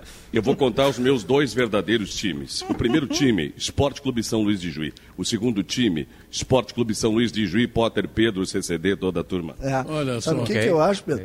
O Inter, o Inter ele, ele fez o Palácio dos Enfeites ali, que é a matriz. E agora aqui em Juiz chegou a, a filial. Aí, ó, vai jogar de branco ou vermelho. Viu? Como é que foi, o- Pedro, como é que foi a vitória na Copa do Brasil? Deve ter sido muito legal, né? É uma das maiores Ah, vitórias é, desse estágio, foi- né? Foi um festão, né? Pô, Eh, Ituano, né? Potter, No Ituano 2x0, é isso? 2x1. É 2 a 1 um. Potter, eu vou mandar pelo Pedro o áudio do narrador da rádio aqui, que por coincidência É tu. sou eu, fazer o quê? Do gol, porque eu faço uma gritaria dizendo é o gol para a CBF mandar um pix de não de 945. É o gol do milhão, Potter, só para dar uma... Não, e foi muito legal. Foi muito legal a vibração no estádio, né? Esse Mas é- momento. Isso é uma estratégia, Natal, né, né? Adelar, do, do São Luís e, e a gente tem que valorizar porque dificilmente os clubes conseguem fazer futebol no segundo semestre. É, e o, o São São Luís Luís não só faz futebol no segundo semestre, como ele investe no segundo semestre. Ele então o São Luís investiu- na Copinha para buscar esse dinheiro na Copa do Brasil. Então ele já está com lucro, porque ele já buscou o que ele gastou e sobrou um pouquinho. E ele vai agora por mais. Então tem um penso aí por, por trás, tem uma estratégia. E Isso. parabéns ao São Luís que não só está jogando segundo semestre, e o Adela pode falar mais, tem um investidor aí, o São Luís está com base. O São Luís tem base, 15, 17, 19. Isso é muito legal. É, tem um trabalho na base, mas ele é muito tímido, eu sou sincero contigo. O São Luís terá que disputar, eh, provavelmente, a Copinha, não estava nos planos agora, porque ele não vai direto para a Copa do Brasil, vai ficar em oitavo lugar, provavelmente não pega, no máximo, a Série D. E sobre Copa do Brasil, o Pedro já falou, ganhou eh, 700 e poucos, mais 900 e poucos. E para encarar o América, você que acompanha muito futebol, América de Natal. Lá, é, provavelmente, ou no dia 6 ou no dia 13 de março, é o jogo único. é, aí, quem ganhou passou, ou vai para os pênaltis, né? Se o São Luís passar pelo América, ele ganha mais um milhão e meio. E o grande projeto é pegar grande parte desse dinheiro para reformular o estádio, que está velhinho, precisa ser mais confortável. Nossa, o 19 de outubro precisa ser melhor. Tem iluminação maravilhosa, né? Tem time da Série A do Brasileirão que não tem LED. Tem um gramado também muito bom, mas as estruturas do estádio precisam melhorar. E também tem que montar um time para daí arrumar. eh, O título de novo na Copinha seria inédito tricampeonato. Os caras vão ficar bravos das outras cidades, mas São Luís acho que tem condições para isso, para de novo ir para a Copa do Brasil. O ambiente Tá é, de, é de jogo, ah, torcida mobilizada, cidade mobilizada, Estádio lotadíssimo. estádio lotadíssimo, vai ser Tem muito pagamento a. Recopa, César? Tem. Não, não tem, Não não tem. tem, pagamento. não Parece que tem tem, um- não pagamento. sei se a televisão, parece que essa É, é, agora uma tem, né? negociação. É. Vai pro Sport TV, né? Sport tem TV uma e Premier. graninha aí pro, pro Grêmio, com muito mais, claro. Mas o São Luís pega uma, uma beiradinha, eu acredito aí. Potter, uma notícia pra ti, me manda dizer Ari Campanhol. Hum. Ijuí tem Hyundai. Hyundai em Ijuí é da IESA. Tá bom pra ti? Toma, toma. Tá? Se exibindo aí, né? Então a IESA chegou aqui também, tá? Ô Felipe Duarte, me conta aí que, tudo que tu sabe. Vamos ver. Vamos lá, deixa eu começar então com, repetindo a informação que a gente trouxe agora há pouco, que é uma informação com exclusividade, de que o jovem centroavante Jardiel, de 18 anos, vai completar 19 anos agora em março, teve seu contrato renovado e é um dos jogadores que está na delegação viajando para Ijuí. O ônibus do Grêmio saiu aqui de Porto Alegre por volta de uma e meia da tarde e o Jardiel está nessa delegação. Renovação de contrato. Por que, que, por que, que ela foi feita? É, ele tinha contrato até 2025 com o Grêmio. Vou te dar a tática, a tática para pegar a delegação do Grêmio, tá? Ah. O ônibus deve parar ali em Soledade, né? Aquele café que vai à direita, tá? E quando descerem para fazer o lanche... Café. O Jason vai estar Café esperto. do mel, né? café do mel. Obrigado, parece brincadeira. O, Ge- o Jason já tá chegando por aí, vai estar esperto. Na hora que os jogadores chegarem no hotel, ele vai estar fazendo vídeo, foto, vai trazer pra gente essa aí- lista mas- completa. Mas isso é, Felipe, Ah. é, eu entendo, mas convenhamos, né, Felipe? É, Convenhamos, até- até gente. pra- eu sei, que tu explicar, tá César. reportando, que tu não vai dar opinião sobre isso, nem, nem compete, mas, gente, por favor, nós estamos falando de uma cidade aqui que está mobilizada para receber o Grêmio. A gente, quando chegou aqui, já viu bandeiras do Grêmio pelas ruas. Aí, divulga a lista, divulga a lista. Provocador ele, ô O Pedro. Renato tá com medo de vir em Juí. Eu me recordo que na Copinha, vou fazer O um senhor é, o senhor- o é o provocador. Eu narrei na Copinha e tem no comercial da rádio chamando para o jogo de amanhã. Renato e o Grêmio terão que vir a Juí. Eu repito três vezes: o Grêmio terá que vir a Juí. Pena que o Renato parece que não vem, ficou com medo. Mas que barbaridade. Mas amanhã, né? amanhã você começa a tomar gols, dois param de tomar gols 90 e vem, vem me provocar, Pedro. Quem mais que vai, né? Olha, o Não, Gustavinho vai? é- Essa informação o já não Renato vou não, almoçar vai. aqui, Pedro. O, o Renato não vai para Ijuí, vai ser o Alexandre Mendes que vai comandar a equipe. E até pelo que me disseram, é uma questão de estratégia do time, porque o time principal, os jogadores que têm maior minutagem, vão ficar em Porto Alegre trabalhando para a sequência de jogos que o Grêmio vai ter entre março e abril. Vai ter agora a sequência de mata-mata. Mesmo a última rodada não valendo nada em mudanças de tabela, o Grêmio entende que precisa ganhar para tentar encurtar a distância para o Inter, que hoje é de cinco pontos.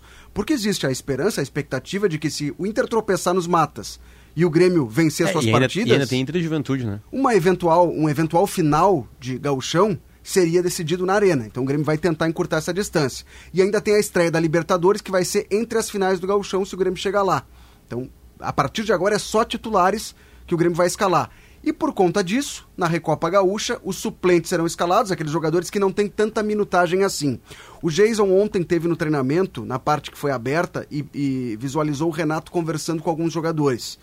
Casualmente eles formam um time, são 14 jogadores, três goleiros, Kaique, Gabriel Grande e Thiago Beltrame. Um só vai entrar em campo, deve ser o Kaique. São três zagueiros, Bruno Vini, Gustavo Martins e Natan. Mas o Gustavo Martins pode ser volante, porque pro meio campo as opções são Ronaldo, ah, Ronald, perdão, Ronald e Natan, o Natan Pescador. Os laterais são Fábio e Mike. O Mike vai fazer a estreia dele pelo Grêmio contra o São Outra Luís. boa notícia. Essa é outra informação também. O Mike vai jogar. O Wesley Costa fica no banco de reservas, é a outra opção para lateral esquerda. E para o ataque, as opções são Everton Galdino, Rubens, Lucas Bessossi e André Henrique. Pode acontecer do Rubens deixar o time, virar uma alternativa para o segundo tempo, e o Natan entrar como zagueiro para que o Gustavo Martins vire, vire, vire volante. E aí o O ataque Natan teria. Fernandes não joga? É, não foi? A informação que eu tenho é que ele fica em Porto Alegre. A confirmar quando a delegação chegar por aí. O E- Natan e compõe o a Natan delegação tem dois César. amarelos no galchão, Felipe. Tem, tem. São seis jogadores com dois cartões amarelos. E essa informação até tá, tá acoplada à análise que a gente está fazendo do jogo de amanhã, né? Porque contra o Guarani vai ter força máxima, mas alguns jogadores podem ser preservados para não correr o risco de ficar de fora de uma quarta de final. Vilhaçante, Reinaldo, Natan Fernandes, Cristaldo, André Henrique e Galdino são os jogadores pendurados. Esses Ou jogadores jogam não podem estar aqui hoje. Podem. Amanhã, desculpa. Podem. A gente não tem a lista, né? Mas eh, chega, chega hoje, no início da noite, certamente tu vai estar ao lado do Jason, aí vocês anotam Sim, os sim, nomes e tragam sim. a lista. Não, por que, que eu tô dizendo isso? Porque se eles não vão jogar domingo, ou no final de semana, joga hoje, né? Porque senão vão ficar uma semana. O, o jogo o jogo das quartas de final é na outra semana. É no outro domingo. Eles vão ficar duas semanas sem jogar. Ou não. É, não, é isso aí. Quartas de final é, é dia domingo, 9 ou né? 10. Não tem a data Não, é que ainda. tem o jogo domingo. Como tem seis jogadores que estão pendurados, ah, sábado é a rodada. Seis jogadores pendurados, Pedro. Ah, quando acabar essa primeira fase, zero, os Zero. cartões. Esses seis jogadores não tem motivo do Grêmio botar para jogar numa partida que não vale nada. Certo? Porque o Grêmio já é segundo, independente de qualquer resultado. Então não tem o que fazer. Tira do jogo, coloca para jogar aqui em Juí, continua dando ritmo para os atletas. Quem não jogar aqui, joga aí. Eu não consigo entender se o, Mas o é Grêmio... que quem jogou domingo, César, tu vai pegar uma viagem longa pra Ijuí. Não, eu, eu, eu até eu concordo E contigo, mas o Cristaldo o cara- não jogou domingo, né? Ah, bom, que não jogou e não tem uma, muita justificativa. Mas Não quem tem jogou. César vai ser, vai ser um time muito parecido com aquele que tu viu lá contra o Ipiranga. Inclusive sob comando do Alexandre Mendes. É, é um time muito parecido. É, reservas no campo, Mas- meninos nos- na- das categorias de base Mas do time sub-20 no banco Vamos à escalação daquele dia, nós estávamos em Erechim. Ah, a escalação. Ah, Kaique, Kaique. o goleiro. Fábio, Fábio. o Vini, ah, o Vini, Gustavo Martins e o Wesley. O meio-campo começa com o Ronald, passa por Dodi. Dodi e por Natan Pescador. O Léo fez comigo o jogo. Sim. O Gustavo Nunes era o extremo esquerdo, o Galdino era o extremo direita e o centroavante era o André Henrique. É, Esse tira é o Gustavo time. Nunes. Sim, sim, o E, o- Gustavo e o Nunes Dodge é o seguinte. E o Dodge que jogou o Grenal. Deixa o Gustavo Nunes dentro de, um, de uma bolha. Um plástico bolha. Tá? Uma bolha. inclusive, inclusive O foi, Gustavo foi- Martins tem ficado de fora da, da de relação. obras. Esse, esse foi o último jogo dele, hein? Viu, Leonardo? O mestre de obras vai ser trazido do Egito É. para fabricar uma pirâmide que guardará o Gustavinho. Deixa ele quietinho ali. Eu só preciso. Gustavinho, eu vou fazer um recadinho. Gustavinho, eu só preciso de ti em dois jogos. Ali no início de abril. Ali no início de abril. É só o que a gente precisa de ti. Dois joguinhos para minha, pra minha tese se confirmar. A conquista do Galchão. É só isso que eu preciso Ah, de ti. Não tu- precisa vir a Juí. Amanhã quem vai ganhar aqui é o Jardiel. Tu- e tu no campo vem provando que o César tá no caminho certo. O quê? O Grêmio não joga nada e o Inter joga bem. E aí vai ganhar o Grêmio. É que o Grêmio vai evoluir. O Inter também. Com base no quê? Na qualidade de seus jogadores. Mas já, já joga junto há um ano, bateu no teto, os caras já jogaram a cabeça no teto. Ô, Cedra, Não mas aí tem, nada. é, tem uma questão sobre o Grêmio, né? Porque ali na frente o Soteudo vai voltar. Banco. O, o. Natan Fernandes também é um garoto que a gente já viu com muito talento e tem o Pavão. Banco. Então o Banco. Grêmio, o Grêmio vai ter quatro extremas de boa qualidade. Dois. O Pavão e o Soteudo É, eu já afirmados e dois quem- garotos. Eu não sei quem vai ser o meio campo do Grêmio, mas eu tenho certeza absoluta que um centroavante vai jogar, e vai ser o Diego, que o Pavão vai jogar, né? Ele jogaria o Grenal e o Renato disse que não está pronto ainda, e ninguém é louco de tirar o Gustavo do time. Tá aí o Soteudo. Eu, Gustavinho, vocês banco? conseguem, isso, é- isso é uma, uma Banco. boa tese, Potter. É, vai ser um debate interessante ali na Aí, aí certamente o, o, o, o, o- o que veio da, da- da- do leste europeu, o Duqueiroz, é titular absoluto, o Vila Sante titular absoluto, e aí falta um cara do meio campo, que eu não sei quem é. A não ser que ele coloque o Soteudo como meia. Quando nós, nós estávamos na viagem e eu e o Pedro nós estávamos comentando exatamente sobre isso, tá? Exatamente sobre isso. Eh, Como fazer para gerir um trabalho desses quando tu tem dois jogadores, e aí a gente bota o Natan Fernandes junto, né, Pedro? para gerir dois jogadores tão talentosos e, e- e explodindo saúde quando tu traz jogadores mais caros. Então tu tem, o- vamos, vamos imaginar, o Grêmio pensou Soteudo, Pavon e Diego Costa, certo? Isso. Esse é o Grê- ataque, ataque contratado. Isso. Foi agora o o que ataque Grêmio- formado agora. Isso. O Grêmio pensou isso, certo? O Grêmio pensou. Ah, o Grêmio não, tu não tem como prever, e eu acho que o Grêmio tem razão em contratar esses jogadores. Eu não estou tirando a- a- a- o acerto do Grêmio, ele foi assertivo na contratação desses jogadores. Agora, é preciso dizer o seguinte: ninguém imaginou que esses meninos pudessem ter o avanço que tiveram, sobretudo o Gustavo, que é mais recente para todos. Como administrar isso? Porque quando eles jogarem os dois, eles podem fazer a diferença. E se fizerem, tu tira do time? O Natan, o Natan tava aí, César. Eu sei, mas o Natan a gente terminou imaginava. o ano jogando. Então, assim, é uma convicção do Grêmio de que ele precisava de algo Jogando mais afirmado, um jogador mais afirmado do que o Natan. Concordo, E o que, concordo. O que me disseram é que na ordem, o Natan está atrás de Pavon, de Gustavo Soteldo. Ele é o quarto. É, no gol do. Tem, tem um episódio que não é legal, assim, mas é O gol importante a gente relatar. No terceiro gol do Inter. No terceiro gol do Inter. O Vitão, ele já tinha dado uma arrancada, já tinha passado por aquele setor. Que, curiosamente, o Vitão começa a arrancar a partir da saída do Gustavo Nunes, tá? Quando o Gustavo Nunes estava no campo, o, ele, o- uma ele ganha do Gustavo Nunes e outro, o Gustavo Nunes passa voando por ele. E a partir da saída ou do cansaço, vamos colocar, o, o Gustavo cansa, o Vitão começa a avançar. Em uma dessas, um desses avanços, o, o Natan cai no chão. Inclusive virou meme aí, tem gente É o lance do gol, do pênalti do Juan Patrick. Exatamente. Isso aí. Este lance, eu tava olhando pro, pro Renato. Vocês não têm ideia o que o Renato fez quando o Vitão passou pelo Natan. Ele enlouquece. Esbravejou. Tu, tu Ele- sabe que eu, Mas ele foi eu driblado, né? Pela categoria do momento- Vitão. Vitão é um, É. um grande eu zagueiro. sei, mas é que ali, ali é aquilo, né? Mas é que- eu é achei, como o César, que próprio ele tinha Natan se que- machucado ali, o Natan feio, inclusive, Ele- porque foi isso. sozinho. É, ele, ele. A sensação que dá é que ele tranca o pé na grama e, tro... É, e é torce bem o isso pé. aí, bem ele isso aí. torce o pé. Tanto é que ele cai dando um rolamento. Ele né? cai de ele costas. cai dando um rolamento. É. E atenção, senhores, para a promoção do dia da Pescari.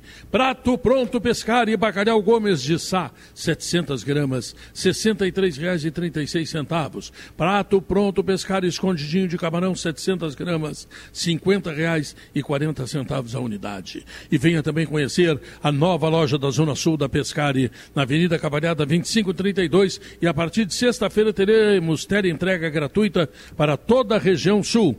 Anote aí o telefone da Pescari, hein? 97401 3396. Repita comigo. 97401 3396. Então, vamos fazer o seguinte, Felipe Duarte, eh, avisa o, o Jason para ele. ah, tem aquele restaurante à direita, antes Ah, do tio tá Hugo, ali em Soledade. Tá? Que vai ser o lanche do ônibus. Aí ele dá todo, todo o time que tu Já não manda, conseguisse dar. manda esperar ali, né? O homem já está esperto. Na estrada ele já estava me ajudando a apurar algumas informações. Ele está esperto. Tá bom. E tá Pedro, bom. Lucas Ah, Katsurema está aqui para depois do intervalo falar de Inter e eu deixo uma questão. Opa. Um nome próprio. Sérgio Rocher. Se- é, boa Opa! questão. Boa questão. Tá bom, vamos fazer um intervalo comercial, voltamos em seguida. Senhoras e senhores, esse é o Sala de Redação. Estamos aqui no estúdio da Rádio Jornal da Manhã de Juí, nossos parceiros da Rede Gaúcha Sat, recebendo carinho, recebendo uma, olha, tendo uma recepção.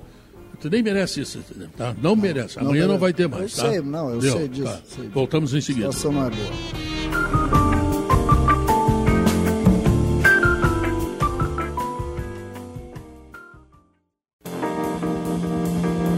São 2 horas e 35 minutos. Esse é o Sala de Redação, que também tem hoje, além de Barcelona, Porto Alegre, estúdio da Rádio Gaúcha, também a nossa presença, ao lado do CCD e do Sandro Machado, que é o homem que nos vende, né? O homem que precisa estar aqui para. É, o Sandro é quem manda, né? É o que manda, é o que manda. Bom, então olha aqui, sala de redação em três frentes, tá? Quero lembrar os senhores prefeitos do Rio Grande do Sul que está começando o encontro anual da FAMURS, que vai ser lá em Xangri-Lá, tá? E quem estará lá será o Grupo Priori. O que, que tem a ver o Grupo Priori? Ele tem as melhores máquinas para as prefeituras resolverem os problemas né, eh, de consertar suas ruas, eh, de fazer terraplanagem, enfim, tudo aquilo que a prefeitura precisa. Então, olha aqui, ó, procure alguém, procure o representante do Grupo Priori, que você terá grandes, grandes, eh, digamos, eh, possibilidades de fazer um grande negócio para a sua prefeitura e resolver muitos problemas na sua cidade para que seus moradores tenham ainda uma condição muito melhor. Está chegando o japonês do povo, Katsurayama. Tudo bem, Pedro? Boa tarde a ti, boa Tudo. tarde a todos. Informações do Inter que logo mais embarca rumo a Maceió. Voo previsto para as três da tarde, chega à noite na capital do Alagoas. Fica, e, né, Marcelo? E fica lá. Vai para Arapiraca, que é 130 quilômetros, um pouco mais de duas horas de viagem de ônibus, somente na tarde de quarta-feira. O jogo está previsto para as 8 horas. Então é o planejamento do Inter, vai para o interior do estádio de, do, do estado de Alagoas, daqui a pouco inicia o, o seu deslocamento para o estado. É, sobre a equipe, Pedro, a gente já vinha projetando e. É o jogo mais valioso do ano, né? Até agora é o jogo mais valioso do ano. É o que mais vale. É, o Inter sabe da, da importância do jogo, principalmente pelo fracasso recente do Globo, e aí tem, tem na cabeça isso 945 mil reais, né? Enfim. a necessidade de utilizar força máxima. Tem desfalques, Rocher e Mercado seguem no departamento médico, e o Valência, ele é uma dúvida, mas uma tendência muito forte de que nem viaje. Ele sofreu aquela pancada antes do clássico Grenal, atuou descontado, precisou ser substituído. Ontem, no treinamento que foi aberto apenas a parte inicial para a imprensa, ele não estava presente, portanto, é pouco provável que o Ener Valência viaje agora à tarde com o Inter. A gente vai saber disso em instantes, mas aí na ausência dele é a base do time que jogou o clássico Grenal e o Lucas Alari substituindo ele. E o Rocher. Rocher, a gente, o que a gente tinha de informação desse caso, ah, primeiro voltando algum cerca de um mês, era que a ideia do Inter era ter ele no clássico Grenal, que não foi confirmado, mas o Inter estava otimista quanto a isso. E aí o, o Wagner Martins trouxe ao longo da semana passada que ele já vinha tentando treinar para o clássico Grenal. Não conseguiu, ainda sentindo dores. O Inter não explica, o Inter não dá muitos Tá, o- detalhes sobre a situação do Rocher. Mas o Inter está sendo absolutamente conservador, né? O Inter Isso. está conservando o cara. Não, tu não vai jogar com dor. Tu Só Isso. vai jogar quando tiver 100%. E acho que o Inter está correto. O problema é que o Anthony não está respondendo. Esse é o problema. O Anthony no Grenal, né, falhou, enfim. E, aliás, isso é uma outra prova de que o Grêmio jogou pouco, né, porque chute a gol difícil foi o do Vila Sante, na cara do cara. Não teve mais nada, e mesmo assim, quando a bola chegava na área, eu já estava todo borrado. Ah, é uma pena. Eu pensei que era o jogo que o Anthony ia pegar para ele e ele falhou no, no- no gol junto com o René, né? É uma pena. Eu acho que o gol tem, tem a- o gesto técnico do René, enfim, mas aquele, aquela vacilação do Anthony de ameaçar sair e não sair, ela acaba Colabora para vacilação, uma vacilação do outro. E isso E aí acontece em, um- em menos de um segundo, né, Léo? Isso, a fração de segundo, porque o, o René tá esperando. Aquela bola viajada é do goleiro. Léo, Ainda mais que não tinha nenhum atacante por perto. E aí o René, naquela fração de segundo, cria dúvida, porque o Anthony ameaça sair e não sai. um torcedor me mandou uma coisa até de uma maneira anedótica, né? De tipo assim, cara, tu que tá no site de redação, tu pode dar uma dica pro René. Então eu vou ser prepotente e vou dar uma dica pro René. Porque eu fui atrás dos lances, tem até um vídeo desse compê- no compêndio de erros do René. E nós chegamos a uma conclusão bem óbvia. Todas as falhas do René são quando ele tenta algo com o pé direito. Então, com toda humildade, né? Eu que já fui um vencedor de intersérie em colégio, né? Joguei no time titular de futsal lá no Alegrete quando eu era adolescente. Então, eu vou dar uma dica pro René. René, infelizmente, a tua perna direita não é igual à tua perna esquerda. Então eu queria que tu tentasse menos lances com a perna direita, porque todos os lances que eu fui ver teu que tu falhou, que tu, e tu sabe que falhou, é tentativa tua de fazer algo com a perna direita. Lá no primeiro tempo no Maracanã ele tenta fazer um drible com a perna direita, não consegue. No segundo tempo a mesma coisa quando ele é apertado.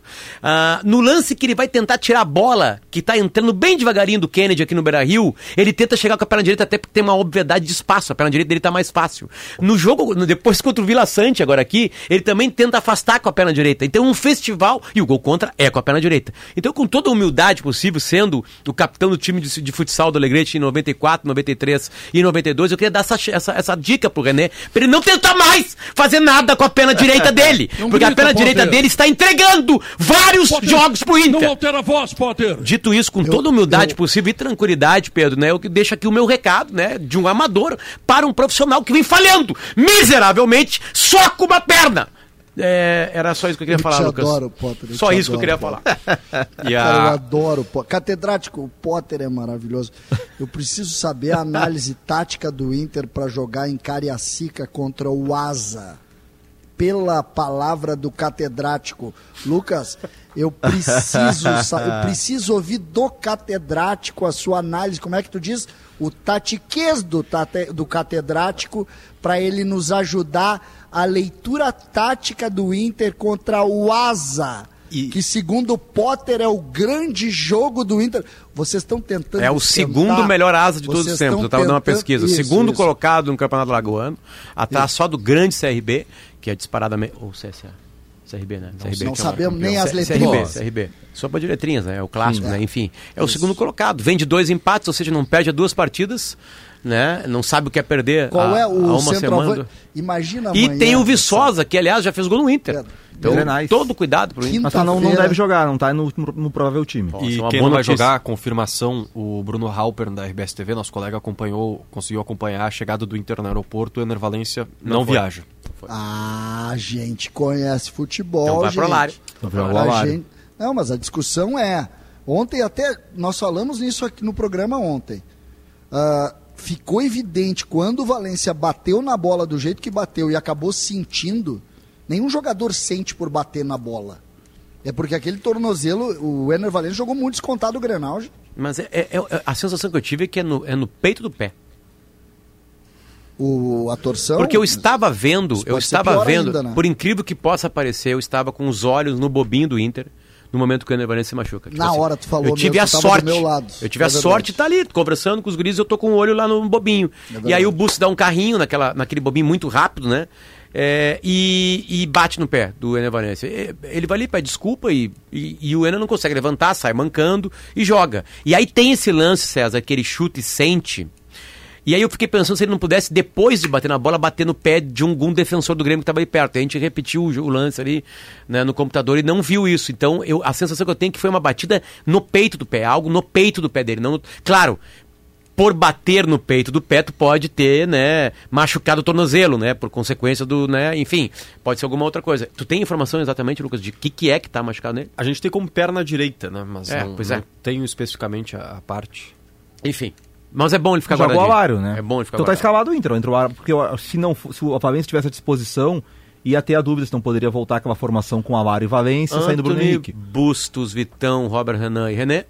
Arangues. Arangues, Bruno Henrique, Bruno Henrique. Maurício, Wanderson, Alan Patrick e Alário. É isso, Exatamente. muda o time com o Alário no lugar do, do Valência. Mas o Alário vinha jogando ao lado do Ener Valencia, né? É a primeira vez que ele vai jogar, começando uma partida, eu tenho certeza.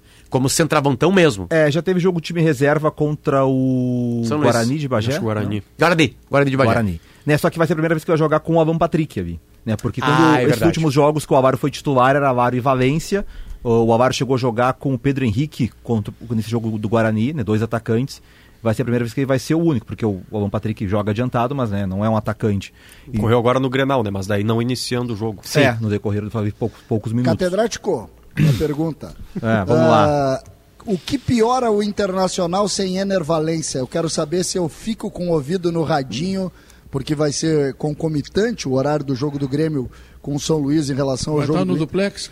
Por isso, mas eu mas sabe que eu fico nervoso, né, Pedro? Só consigo ver o jogo do Grêmio, né? Eu sei. Ah, posso olhar ou não olho o jogo? Não, não vou perder meu tempo. Ah, perde, né? Porque o Inter perde mobilidade no ataque. O Avar é o centroavante, né? O cara da área, o cara do pivô, mas Se Paulo não tem a velocidade, Santana né? Se Paulo Santana estivesse entre nós, diria: preteou o olho da gateada. Eu tô conversando aqui com um repórter de Arapiraca. O destaque do, do Asa é o Didira, jogador formado na, na base do CSA, que já passou pelo Atlético Mineiro, Santa Cruz. Então esse é o Didira, é o Ele era o jogador grande do jogador Asa. do o- CSA quando o CSA subiu para a primeira divisão. Da- jogou a Série A um ano, o CSA, acho que 2018. Cada nome já me dá um Ele medo. Dia jogou quando. Como é que é a história, Léo? O Ele Didi era o grande jogou... nome do CSA, ele é ídolo do futebol lá Ah, de então- Alagoas. Mas que- então ele tem 62 anos, não ah, dá pra... possivelmente. É, mas é o destaque, Não, é o o tempo, destaque. o tempo passa mais Não, devagar. não, só não, o Quero falar para o vestiário Não, não, do não. Asa de Arapiraca que esse cara que tá falando é, o é um gremista. Tá? Não, ele, não tá, ele tá Tem o Rony desdenhando de vocês, também. é gremista. Ó, Potter, os nomes. Rony Ô, Lobo Potter. é um dos zagueiros. Rony Lobo, Keviton é um dos atacantes. Kelviton. Kellyton. Kellyton. É. Kellyton. E o, o Viçosa sai jogando? Não, o Viçosa é banco. Pedro, só um profundo colorado, um profundo, Não. absolutamente profundo colorado, sabe que ele tá sentindo agora neste exato momento, antes de um jogo do Inter contra o Asa de Arapiraca. Eu imagino. E o gramado. Pena assim, que no sorteio não foi o Manchester City. Pena. O, o gramado tem Eu alguns eu problemas, vou- tá? eu- Recebi eu um vou- vídeo aqui, tem alguns buracos no gramado. E acrescento que a previsão é de chuva pelos próximos dias. Vou, vou dizer É jogo vocês, duríssimo. Vou dizer pra É jogo- vocês. Vai, 0 a eu- 0 se- nos pênaltis se- que nem no passado, com o Kehler se pegando pênalti, lembra? buscares, Se tu buscares a história do Inter no Campeonato Gaúcho, no Campeonato Brasileiro, na Copa Libertadores, Pedro, na Pedro, na- Pedro, nada é pior do ano- que o desempenho do Inter na Copa do Ano Brasil. passado, um fiasco Pedro. repetido. Ano passado eu não lembro qual foi o time que o Inter eliminou nos pênaltis na Copa do Brasil. E depois foi eliminado nos pênaltis pro América. Pela CSA, décima né? vez. Foi o CSA? Ou Era em CRB? Lagoas também? De Não. novo, Pois é. Não, eu sei que o In- o Inter precisou de pênaltis. Ai, ai, ai. Num jogo É preguiçoso. Eu acho que a preguiça acabou no Beira-Rio, tá? Eu acho que a preguiça acabou no Beira-Rio. De, ve- de verdade. CSA, É, o um- CSA. Ganhou aqui de 2x1, perdeu por 2x1 lá e passou nos pênaltis. De novo, bem Não, não pertinho. pode ser verdade isso aí, é verdade. Eu não me lembro disso. É, o Kehler salvou. Aliás, em- pegou os pênaltis. foi 8x7, 9x8. Só que amanhã não tem pênaltis, né, Potter? Não, não existe pênalti. isso, né? Amanhã não existe não pênalti. existe pênalti. O time da casa é obrigado a vencer. O, o empate é do Inter, ou seja, fechadinho 0x0 o Inter classificado. Tá ótimo. golzinho, golzinho do Viçosa no fim do né? jogo. Não vai tirar o Maurício e botar o Baralhas, né? Golzinho do O Viçosa. Baradas não tá mais aí. Só não vai porque não Mas tá eu já meio. o o- Será que o Fernando vai? Mas tem o Gabriel que Pode não jogar, jogou né? ainda. Não Bota o Gabriel pra jogar. Ah, não deu tempo de escrever o Fernando. Senão já botava. o- Já fazia o meio campo com o Fernando, Rômulo, Gabriel. já- Gabriel. Isso. e só o Alan Patrick na frente. O nosso querido Rafael Cabeleira está lembrando o seguinte, que o Inter também, como o Grêmio, não tem formado goleiros. E lembra que o último foi o Renan. Depois não, foi o Alisson. Ah, foi o Alisson. Cabeleira errou. Cabeleira, É. eu te encontrei na praia, Cabeleira. Todo mundo presta mais atenção no futebol. O Inter Ah, formou não, não. o, o Não, Alisson. Faz 10 anos que o Alisson Tá, mas saiu. formou o Alisson, né? O Alisson. Ah, o goleiro do mundo, um. Saiu. Aí depois tem, Foi eleito o maior goleiro tem do o mundo. Lauro, tem o Abondanzieri, tem o John, Não, tem mas o- Rocher, mas o tem Inter- Klemer, o Inter- E não tem goleiro formado Não, no não, Beira-Rio. Não, é que assim, ó, é que a tese inicial do Rodrigo Celente. O, o goleiro campeão da América em 2010 E o era formado do no Inter. O Inter foi buscar de volta no Valência o Renan pra jogar. É, e depois. é, Mas é isso que o Cabreira disse, que, o- que o Renan foi o último goleiro da base. E eu tô falando que é o Alisson o último Não, goleiro o da Alisson, base. louco. Né? Enfim, O ele só esqueceu. Ele merda sabe. o cara foi eleito o melhor goleiro Não, do não, mundo assim, ó, só. é que a tese do Celente, que é muito boa, é que o Grêmio não sabe contratar goleiro. É essa a tese do cara, entendeu? Tipo, O Grêmio É, não e- tem só. E aí, aí um, ah, por exemplo, o, o Luciano Bart Lopes diz assim: ah, teve o Dida. O Dida pegou pênalti, foi campeão gaúcho, né? Pegou aquele pênalti do pato, enfim. Beleza, mas numa, numa mas outra visão, tinha- saiu tinha 40 rapidamente do time, anos. atrapalhou o Groy, né? Não foi um, um goleiro que entrou pra história do Grêmio. Agora, contratar goleiro que entra. O Klemer foi contratado e, ganhou, e entrou pra história, Tá, com vamos suas lá, falhas nós, nós definimos o- que o o- Marquezinho não vai servir. Não, O- é que até o- agora o Marquezinho não serviu. É, o Grêmio vai ter que o tomar futuro decisão, não sei né? como é que é. Porque se o Grêmio contratou o Marquezinho por não confiar no Kaique, se chegar à conclusão de que o Marquezinho não vai servir, vai ter que contratar um A goleiro. pergunta é, quem falhou mais Ou- na média, Marquezinho ou Grando? Não, Marquezinho, Então, mais. aí que Ah, tá. Mas É qual falha que o Marquezinho teve? Duas, Gol três. do Inter O gol do Alário. Santa Tá, Cruz o na gol do Inter a passada. bola passa, tudo bem. E o É, gol do Santa Cruz que é de longe. E tem o Ah, gol contra o São José que ele dá um gol, rebote gol e comete o pênalti depois. gol, É. olha só, o gol Mas do assim, Santa Cruz. Não, Léo, é só uma falha pro jogo, mas tirando isso aí tá não, tudo não, certo. o, o gol do Santa Cruz né, é, é- é um chute que ele vai chutar mais 1.500 vezes É. e não vai acertar. A bola tem Ah, curva, ela entra, acertou, ela bate no Leozinho. poste. Aquele gol, eu não O colocaria na conta dele. acertou, é, tu tá colocando. Tu tá colocando lances que são do futebol dizendo o seguinte: esse não Não, acontece eu, mais. assim, ó, eu tenho, Acontece. Não, assim, eu tenho certeza absoluta que o Marquezinho não está no seu melhor momento, porque o campo diz isso e porque ele vem de muito tempo parado. Eu tenho, eu tenho certeza absoluta. Tem mas, a- tempo. mas até, mas aí que tá, é que os guris do Grêmio, por exemplo, são muito criticados. O Kaique é um baita de um goleiro. O Grando e o Breno chegaram em seleção brasileira e eram criticados. Né? Enfim, há É que, uma assim, proteção a Quando o Grêmio contratações. contratou o Felipe Duarte me manda uma informação, acho Ah, importante informação. A, gente, a gente colocar aqui. Natan Fernandes está confirmado na viagem e chega em Ijuí nas Ou próximas seja, horas. Natan Fernandes é muito banco do Grêmio. Natan Fernandes está aqui não. É que o Natan não pode jogar no final de semana em razão de ter dois amarelos. Natan Fernandes estará em É o Tá, mas, Meu Pedro, mas já roubamos, já roubamos o Sul. espaço do Lucas que tá falando de Inter pra falar do Grêmio. Céu, sol, sul, terra cor. O japonês do povo, deu aí? Deu, Pedro, só para finalizar, mais detalhes em GZH, mas ah, o TJD do Rio Grande do Sul marcou os julgamentos de Cudê e Luiz Adriano sexta-feira de manhã pelas expulsões lá no jogo contra o São José. Portanto, se pegarem alguma punição, Luiz podem Adriano- ser o- desfalques. Luiz Adriano deve, deve pegar um ano, né? É, tem- ele é expulso Um por ano, um ano e meio, talvez. uma agressão. E o Cudê é algo mais Onde tranquilo. tudo Foi uma... planta E o China Balbino tirou o relógio pra brigar também tá, vai ser mais jogado. Também vai É, ser julgado. é. São José. o- China Balbino tirou o relógio não. pra brigar. Em Alegrete briga E com o relógio China- ou sem Alegrete? Eu ou sem sei. É o O China, o China Balbino não sabe, não sabe qual hora vai ser o julgamento, né? Porque ele tá sem relógio. Céu, sol, e cor. Voltamos depois dos comerciais.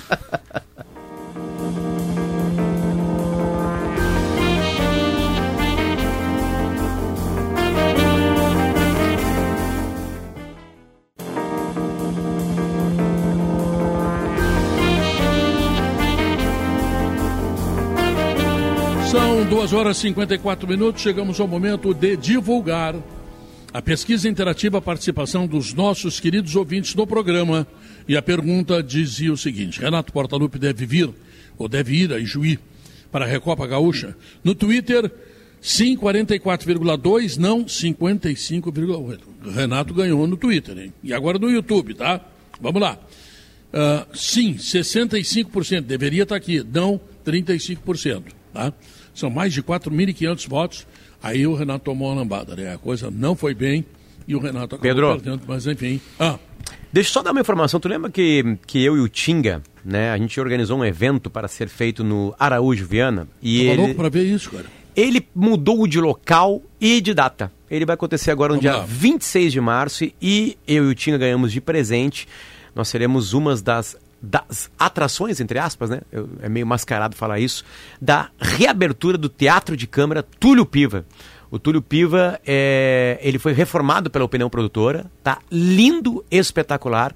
E é, as palestras minha e do Tinga vão ser acontecer no dia 26 de março. Quem comprou ingresso para o ano passado no Araújo Viana tem o seu ingresso garantido e tem alguns pouquíssimos lugares no Túlio Piva para a galera que quer curtir, né? Primeiro a minha palestra, depois a super, a mega palestra da, da vida do Tinga, onde ele trata com muito bom humor a virada, né? Essa vida espetacular que esse homem chamado Paulo César Tinga tem né, uma história mágica, né? um homem que é raro, né? É um homem que é ídolo em duas torcidas, um homem que venceu onde passou, é um homem que o Klopp pediu uma reunião para para entre aspas demitir o de tão importante que ele era em, em- que ele é em, em Dortmund, enfim, né?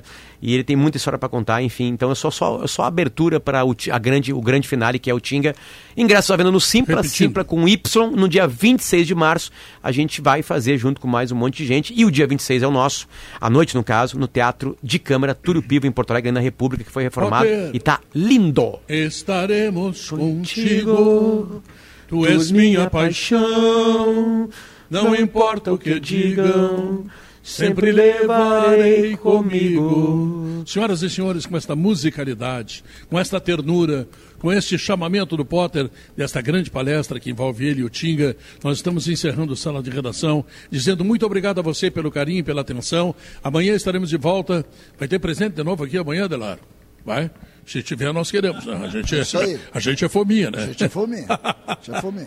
Muito obrigado pelo tratamento que nos deram os nossos amigos da Rádio Jornal da Manhã, que eu repito, é uma das principais emissoras que formam este bloco de 152 emissoras da Rede Gaúcha Sat e que, por consequência, formam a maior Pedro. rede de rádio do Centro-Sul brasileiro, hein? Está, está te ouvindo em algum lugar deste mundo. Uma Onde andas, alemão? cervejaria. Opa, cervejaria. Cervejaria! Opa! Tô na cervejaria Al Capone, aqui no quarto distrito, Alemão bairro Navegantes. cerveja, hoje, né? é, mandaram o alemão para cervejaria hoje, Pedro. Claro, Nós vamos certo. falar sobre a rota oficial do Polo Cervejeiro de Porto Alegre. Porto Alegre tem uma tradição já antiga na cerveja, que veio crescendo nos últimos anos novamente. E nós vamos falar sobre essa rota, sobre a produção de cerveja em Porto Alegre. Temos aqui o gerente comercial da Al Capone, também o presidente da Associação Gaúcha de Micro eh, Cervejarias.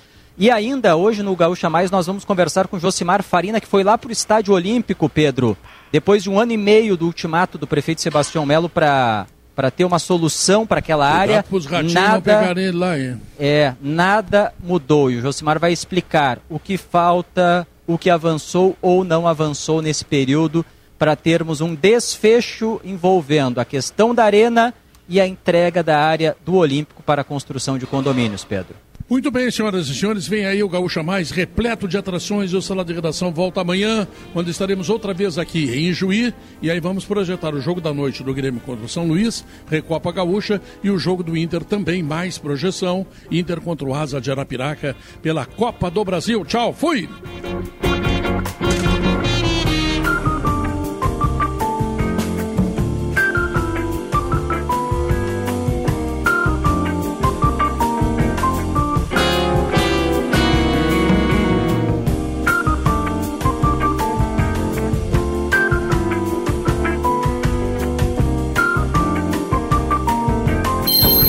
Sala de Redação. Debates esportivos. Parceria Gimo, Zafari e Bourbon. Frigelar. Grupo IESA. Soprano. Santa Clara. CMPC. KTO.com. Schwalm Solar. Oceano B2B.com. E Cirela Goldstein.